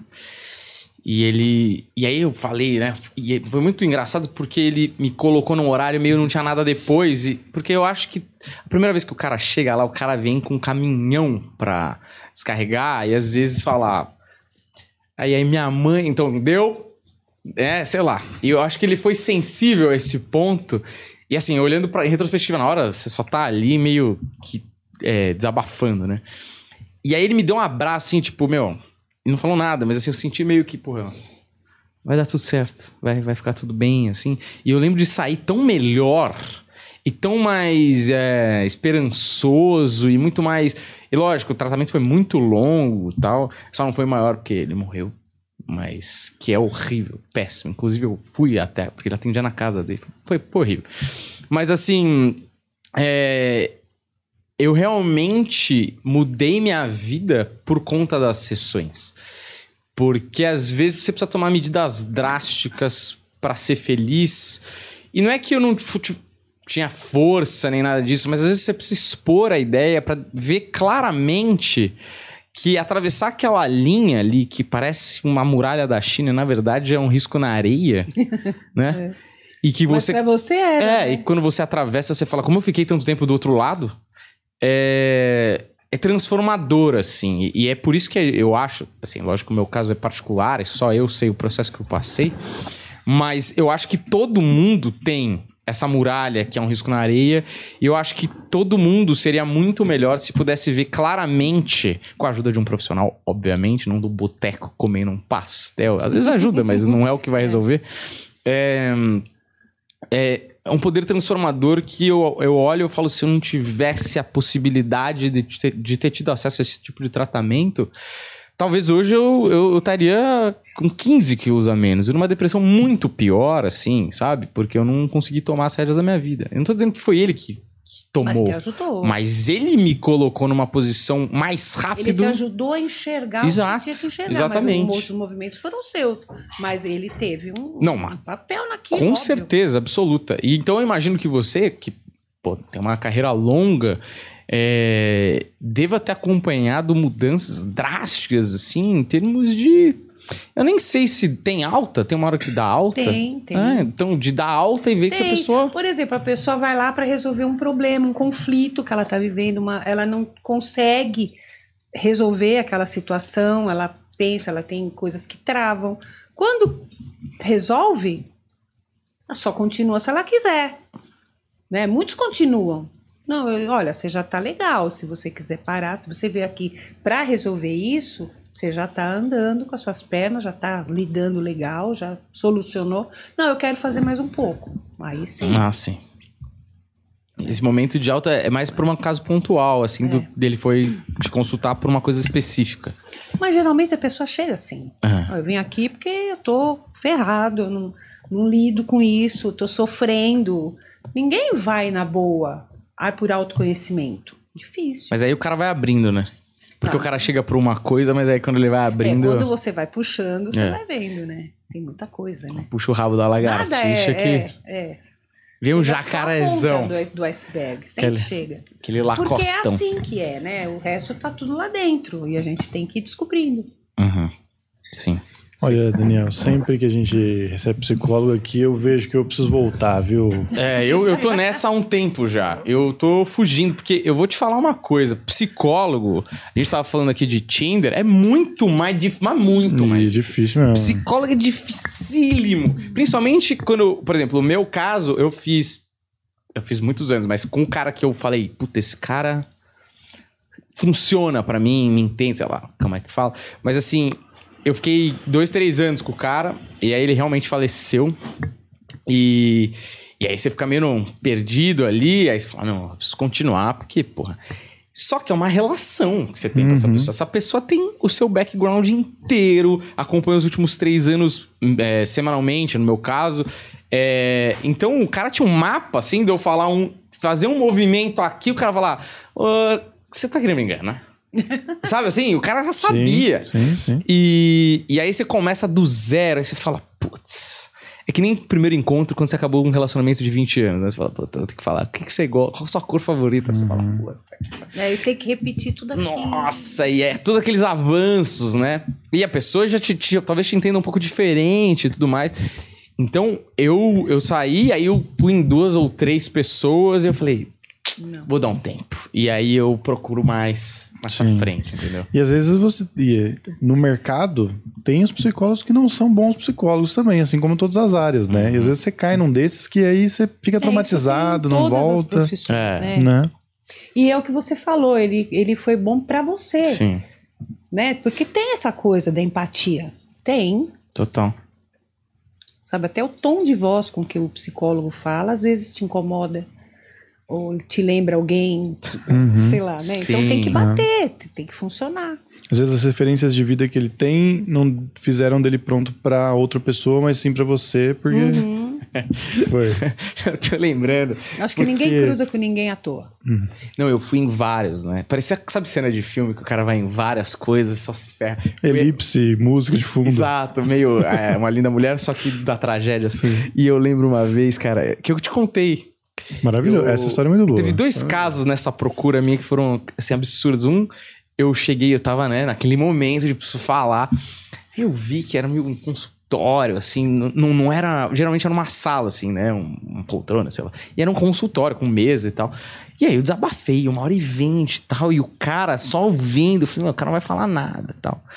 Aí ele falou, ah, Daniel, muito bacana. Depois de uma hora e vinte, ele falou, Daniel, muito bacana e tal. Sei que é sua mãe que me indicou, mas eu não sei bem o que, que ela te disse, porque eu sou acupunturista. Você tá brincando? Juro por Deus. E eu puto com a minha mãe. Eu falei, mãe, eu vou matar cara, minha você tá mãe." maluca, cara? Não, fulano que indicou disse que é ótimo. Deve ser, mas ele não fez acupuntura em mim. Eu só desabafei pra um estranho, porra. Gente! Inacreditável, Você né? for pensar, não, eu não sei se você sabe também, mas a partir de hoje eu sou órfão. eu vou matar minha mãe. Mano, surreal, assim. E a outra foi bizarra também, que era um, também alternativa, assim, mas ele era psicólogo mesmo. E eu me verifiquei logo de cara, né? É eu Eu mesmo. aprendi. O seu problema é que você não lê os letreiros. Você não... Muita letra. E aí, te- e aí o cara tava. Eu falei um monte de coisa, e aí ele começou a dar opinião do que ele achava que eu tava passando. Porque não era um psicólogo de acompanhar, era uma coisa meio. É isso. E agora a gente se vê daqui cinco meses. E eu fiquei meio assim, né? Porque aí o cara falou tudo aquilo. E sabe quando você começa a refletir e o seu olho fica meio. Tipo assim, meio sem focar, assim, sabe? Você fica meio. Porque o cara tava falando, eu tava pensando, puta. E eu, quando ele tava falando, eu falei, mano, acho que não é isso. Ele não me conhece o suficiente pra estar dando essa opinião. E, e aí eu fiquei assim. E aí eu acho que ficou puto. E ele falou: Você tá prestando atenção? Aí eu fiz. aí eu fiz, tô. Aí ele, fez- aí ele foi tão agressivo assim, ele fez: Você tá mesmo? E aí eu, eu, eu não aguentei, eu ri. Porque eu falei, mano, ele tá zoando. Ele tá de zoeira, não é possível. Porque ele tava muito puto do nada, assim, né? Aí eu falei, tô, tô prestando atenção. E acho que ele gostou menos ainda. Então eu falei, cara, que que é isso, tá ligado? Coisa agressiva, né? Que invasivo. Tipo, eu não tava aqui pra pedir uma aula de como tomar as rédeas da minha vida, sacou? De o que, que eu devo fazer. Eu tava pensando, meio. Pô, será que isso faz sentido, né? Pelo qual eu tô me sentindo mal? Não fazia o menor sentido. Então eu dei um zone out, assim, né? De tipo, puta. tá- E aí o cara ficou putão, assim. E aí eu, eu falei, meu, desculpa, tá bom. Eu, eu te mando uma carta falando que eu fiz o que você mandou, tá ligado? Que coisa maluca. Então tem mesmo. Tem. Tipo, tem de tudo, assim. Não, você imagina isso aí. É, inclusive, pessoas que não leem o que tá na porta, não é? Sei. É. Teve não, um mas amigo. uma- na- nas minhas andanças, eu peguei um, um cara que tinha sido recomendado. E eu comecei a falar e ele falou: Você me dá um minuto? Eu falei, sim. E ele colocou música. Hum. Desceu. Então, Passou meia hora, 35 minutos. Eu levantei, peguei minha bolsa. Era um prédio, Hum. sabe? Sabe esses prédios só de médico? Sei. Aí eu desci lá perto da Paulista, desci, tinha um café embaixo e tava tomando café. Falei, porra, será que eu sou tão chata? o meu problema é tão enfadonho que o cara.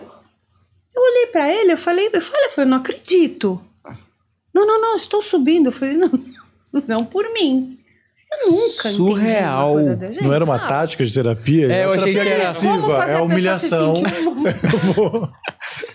um- Uma vez um dormiu. horror. Juro por Deus. sem Mas sacanagem. aí você também é chato. Eu hein, tinha Daniel? 16 Não tá anos. A, a escola virou pra mim e falou: seu filho precisa de um psicólogo. Você vê que já é um problema que vem a longo tempo. E aí, eu, eu. E era depois do almoço, era tipo duas horas. E a janela, tinha uma janela, na, era uma casa, tinha uma janela e o sol. Eu tava sentado aqui, ele tava sentado aí. Mas o sol batia bem aqui nessa região abdominal. Sabe quando. Dele? É, na região Ah, dele. então tá explicado E aí o aquele cara, e eu contando, e ele fazendo assim, ó. Aí o cara vai pescando, não é que ele dormiu de uma vez, ele ia aqui, ó. E eu não, olhava pro relógio 40 minutos de sessão e falava, meu, que problema merda que eu devo ter esse playboy de 15 anos. O cara, Aí ele. Mas aí ele. Não, aí ele dava. aí eu acho que aí ele, aí, quando ele percebia, porque sabe quando o sono parece um. sabe, um. Venceu que ele, te era um- abraça e você não Não, consegue ele sair. né? Aquela Eu coisa- falei, mano, eu vou lançar um livro pra Ninar, porque eu sou excelente nisso aqui. Então, é, é, É, agora que vocês estão falando. É, cara. pelo amor de e Deus. na- no e eu cruzo Bebê. com ele direto no clube. Puta, é foda. Ele tá lá Nossa ainda, né? Senhora. É, tá Sabe acordado. que eu ia contar a história do Pompiani. Pompiani é amigo nosso, que também é comediante. Você, você já sabe essa história.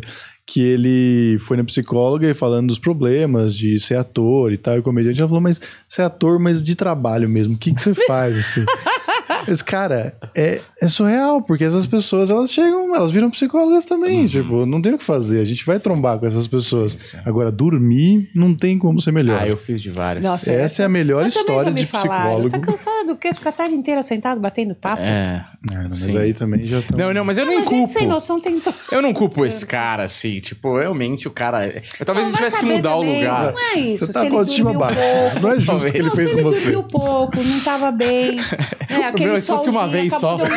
Se tivesse sido uma, Mas ele só dormia toda a meses. sessão. Fez no porquinho. verão era pior, devo confessar. Você falou, só, só, só pode fazer atendimentos no inverno. Cara, e foi o meu primeiro, então não sabia, mas assim, foram vários. Não, então, aí é, aí é de lascar, né? É, você fala, pô, eu, não, eu me senti assim. Eu falei, pô, o cara botou uma música e desceu pra tomar Não, café. mas isso é muito pior. Porque ele 35 é consciente, cara. Eu achei, sabe o que eu achei? Que às vezes o- eu já vi coisas do tipo. É, tem vários lugares pra sentar na sala do psicólogo. Já ouvi, eu nunca fiz, nunca aconteceu comigo, mas já ouvi. Tem vários lugares pra sentar e a pessoa escolhe um lugar, por exemplo. E aí a primeira pergunta que o cara faz é por que que você escolheu este lugar? E aí tem uma avaliação psicológica em cima da escolha do lugar que ela escolheu. Uhum. Eu achei que era algo deste tipo. Tipo, quanto tempo você Ela demorou pra pra se perceber? ou, é, ou, sei lá, alguma coisa que fosse acontecer. Mas não, o cara realmente foi tomar café na hora que ele tava sendo É, mas pago, eu só né? sabia, só soube do café porque eu vi. Sim. Mas eu, eu, na, hora, na hora eu pensei, ele tá se sentindo mal, Uhum. Ah, tá no banheiro. Passou mal. Caganeira primeiro, né? Já aceita. Foi Nossa, o o cara, mano, surreal. Quando eu desci vi o cara tomando café, eu falei, ah, eu, pô, eu tô pagando, inclusive. Exato. Não, que falta de. Ah, não, não dá. Tem Não, coisa que não dá, Não, não. não, isso aí é o absurdo do absurdo. É a pior de todas, eu acho. Mas é uma boa história Provavelmente ia também. vir com aquele papo. E aí, refletiu? É. eu coloquei bar. Refleti, sim. E você chegou à conclusão ou não? Olha, você tem alguma pergunta que eu, eu preciso terminar essa entrevista aqui, que eu tô quase Gente, passando um café É, e, e- e bolinho. É, pois é. Vamos, vamos encerrar e em breve falarei com a Thaís pra doutora voltar. Ah, com todo Porque prazer. foi muito Nossa, divertido. foi ótimo. Todo prazer. Amei, A amei. minha mãe, amei. olha, a minha mãe não, Beijo não pra acerta Glória, Beijo sempre. pra Glória, hein? Ela me mandou pro acupunturista, vocês sabem, mas hoje Não, tem que admitir que a Sua mãe, mãe acerta. acertou a, a, né, ser sua fã. É, eu queria te agradecer muito por você ter vindo de verdade, foi muito, muito legal, papo além de esclarecedor e é ótimo conversar com você, até porque é um encontro de profissionais da conversa aqui, não é? É. Psicólogo. A gente? Não, a gente é, é, sei lá, é, o que que a gente é, é escultor de abobrinha, né? Idiotas profissionais, aí eu Exato, aceito. Isso. A gente. gente recebe bem pra isso. É, muito obrigado mesmo, foi muito legal. Volte quando você Adorei. quiser. E, e, pô, o pessoal te conhece já, né? Nem preciso falar aqui do conteúdo da Anaí no YouTube, no Instagram. Tem mais algum lugar que você. Tem o meu livro, O Amor Claro. Não Dói, e tem o meu curso, que chama Jornada da Transformação. É justamente para quem sofre relacionamento abusivo, então é um curso que está à venda. Muito legal. Boa. Muito legal. Vejam lá os vídeos dela. Se você se enquadra em algum dessas coisas, procure ajuda também. O livro, o curso da Anaí também, que é muito importante para você e para as pessoas que estão ao seu redor, tá certo? Ervic, você que tá aí, é, conheça o nosso parceiro no Instagram, para você que tem é, queda capilar aí é, e tá com aquela careca ali, aquela cabelo ralo aí, você que quer ter uma juba maravilhosa, vai lá comprar o produto da Ervic, que é o Hairvic. Tem shampoo, tem ampola, tem tônico capilar para você ficar com aquela juba maravilhosa, com aquela autoestima lá em cima. Você vê o link que eu fiz? Muito bom. Eu sou realmente, ó. Parabéns pra mim. Entendeu tudo. É. Viu? Você tem aí o cupom Planeta30 aí no QR Code, tá certo? E procure saber lá no Instagram deles o antes e depois. Além disso, eles fazem por 10 vezes sem juros e entregam em todo o Brasil, tá certo? Segue a gente, deixa o like, valeu e até a próxima. Tchau, tchau.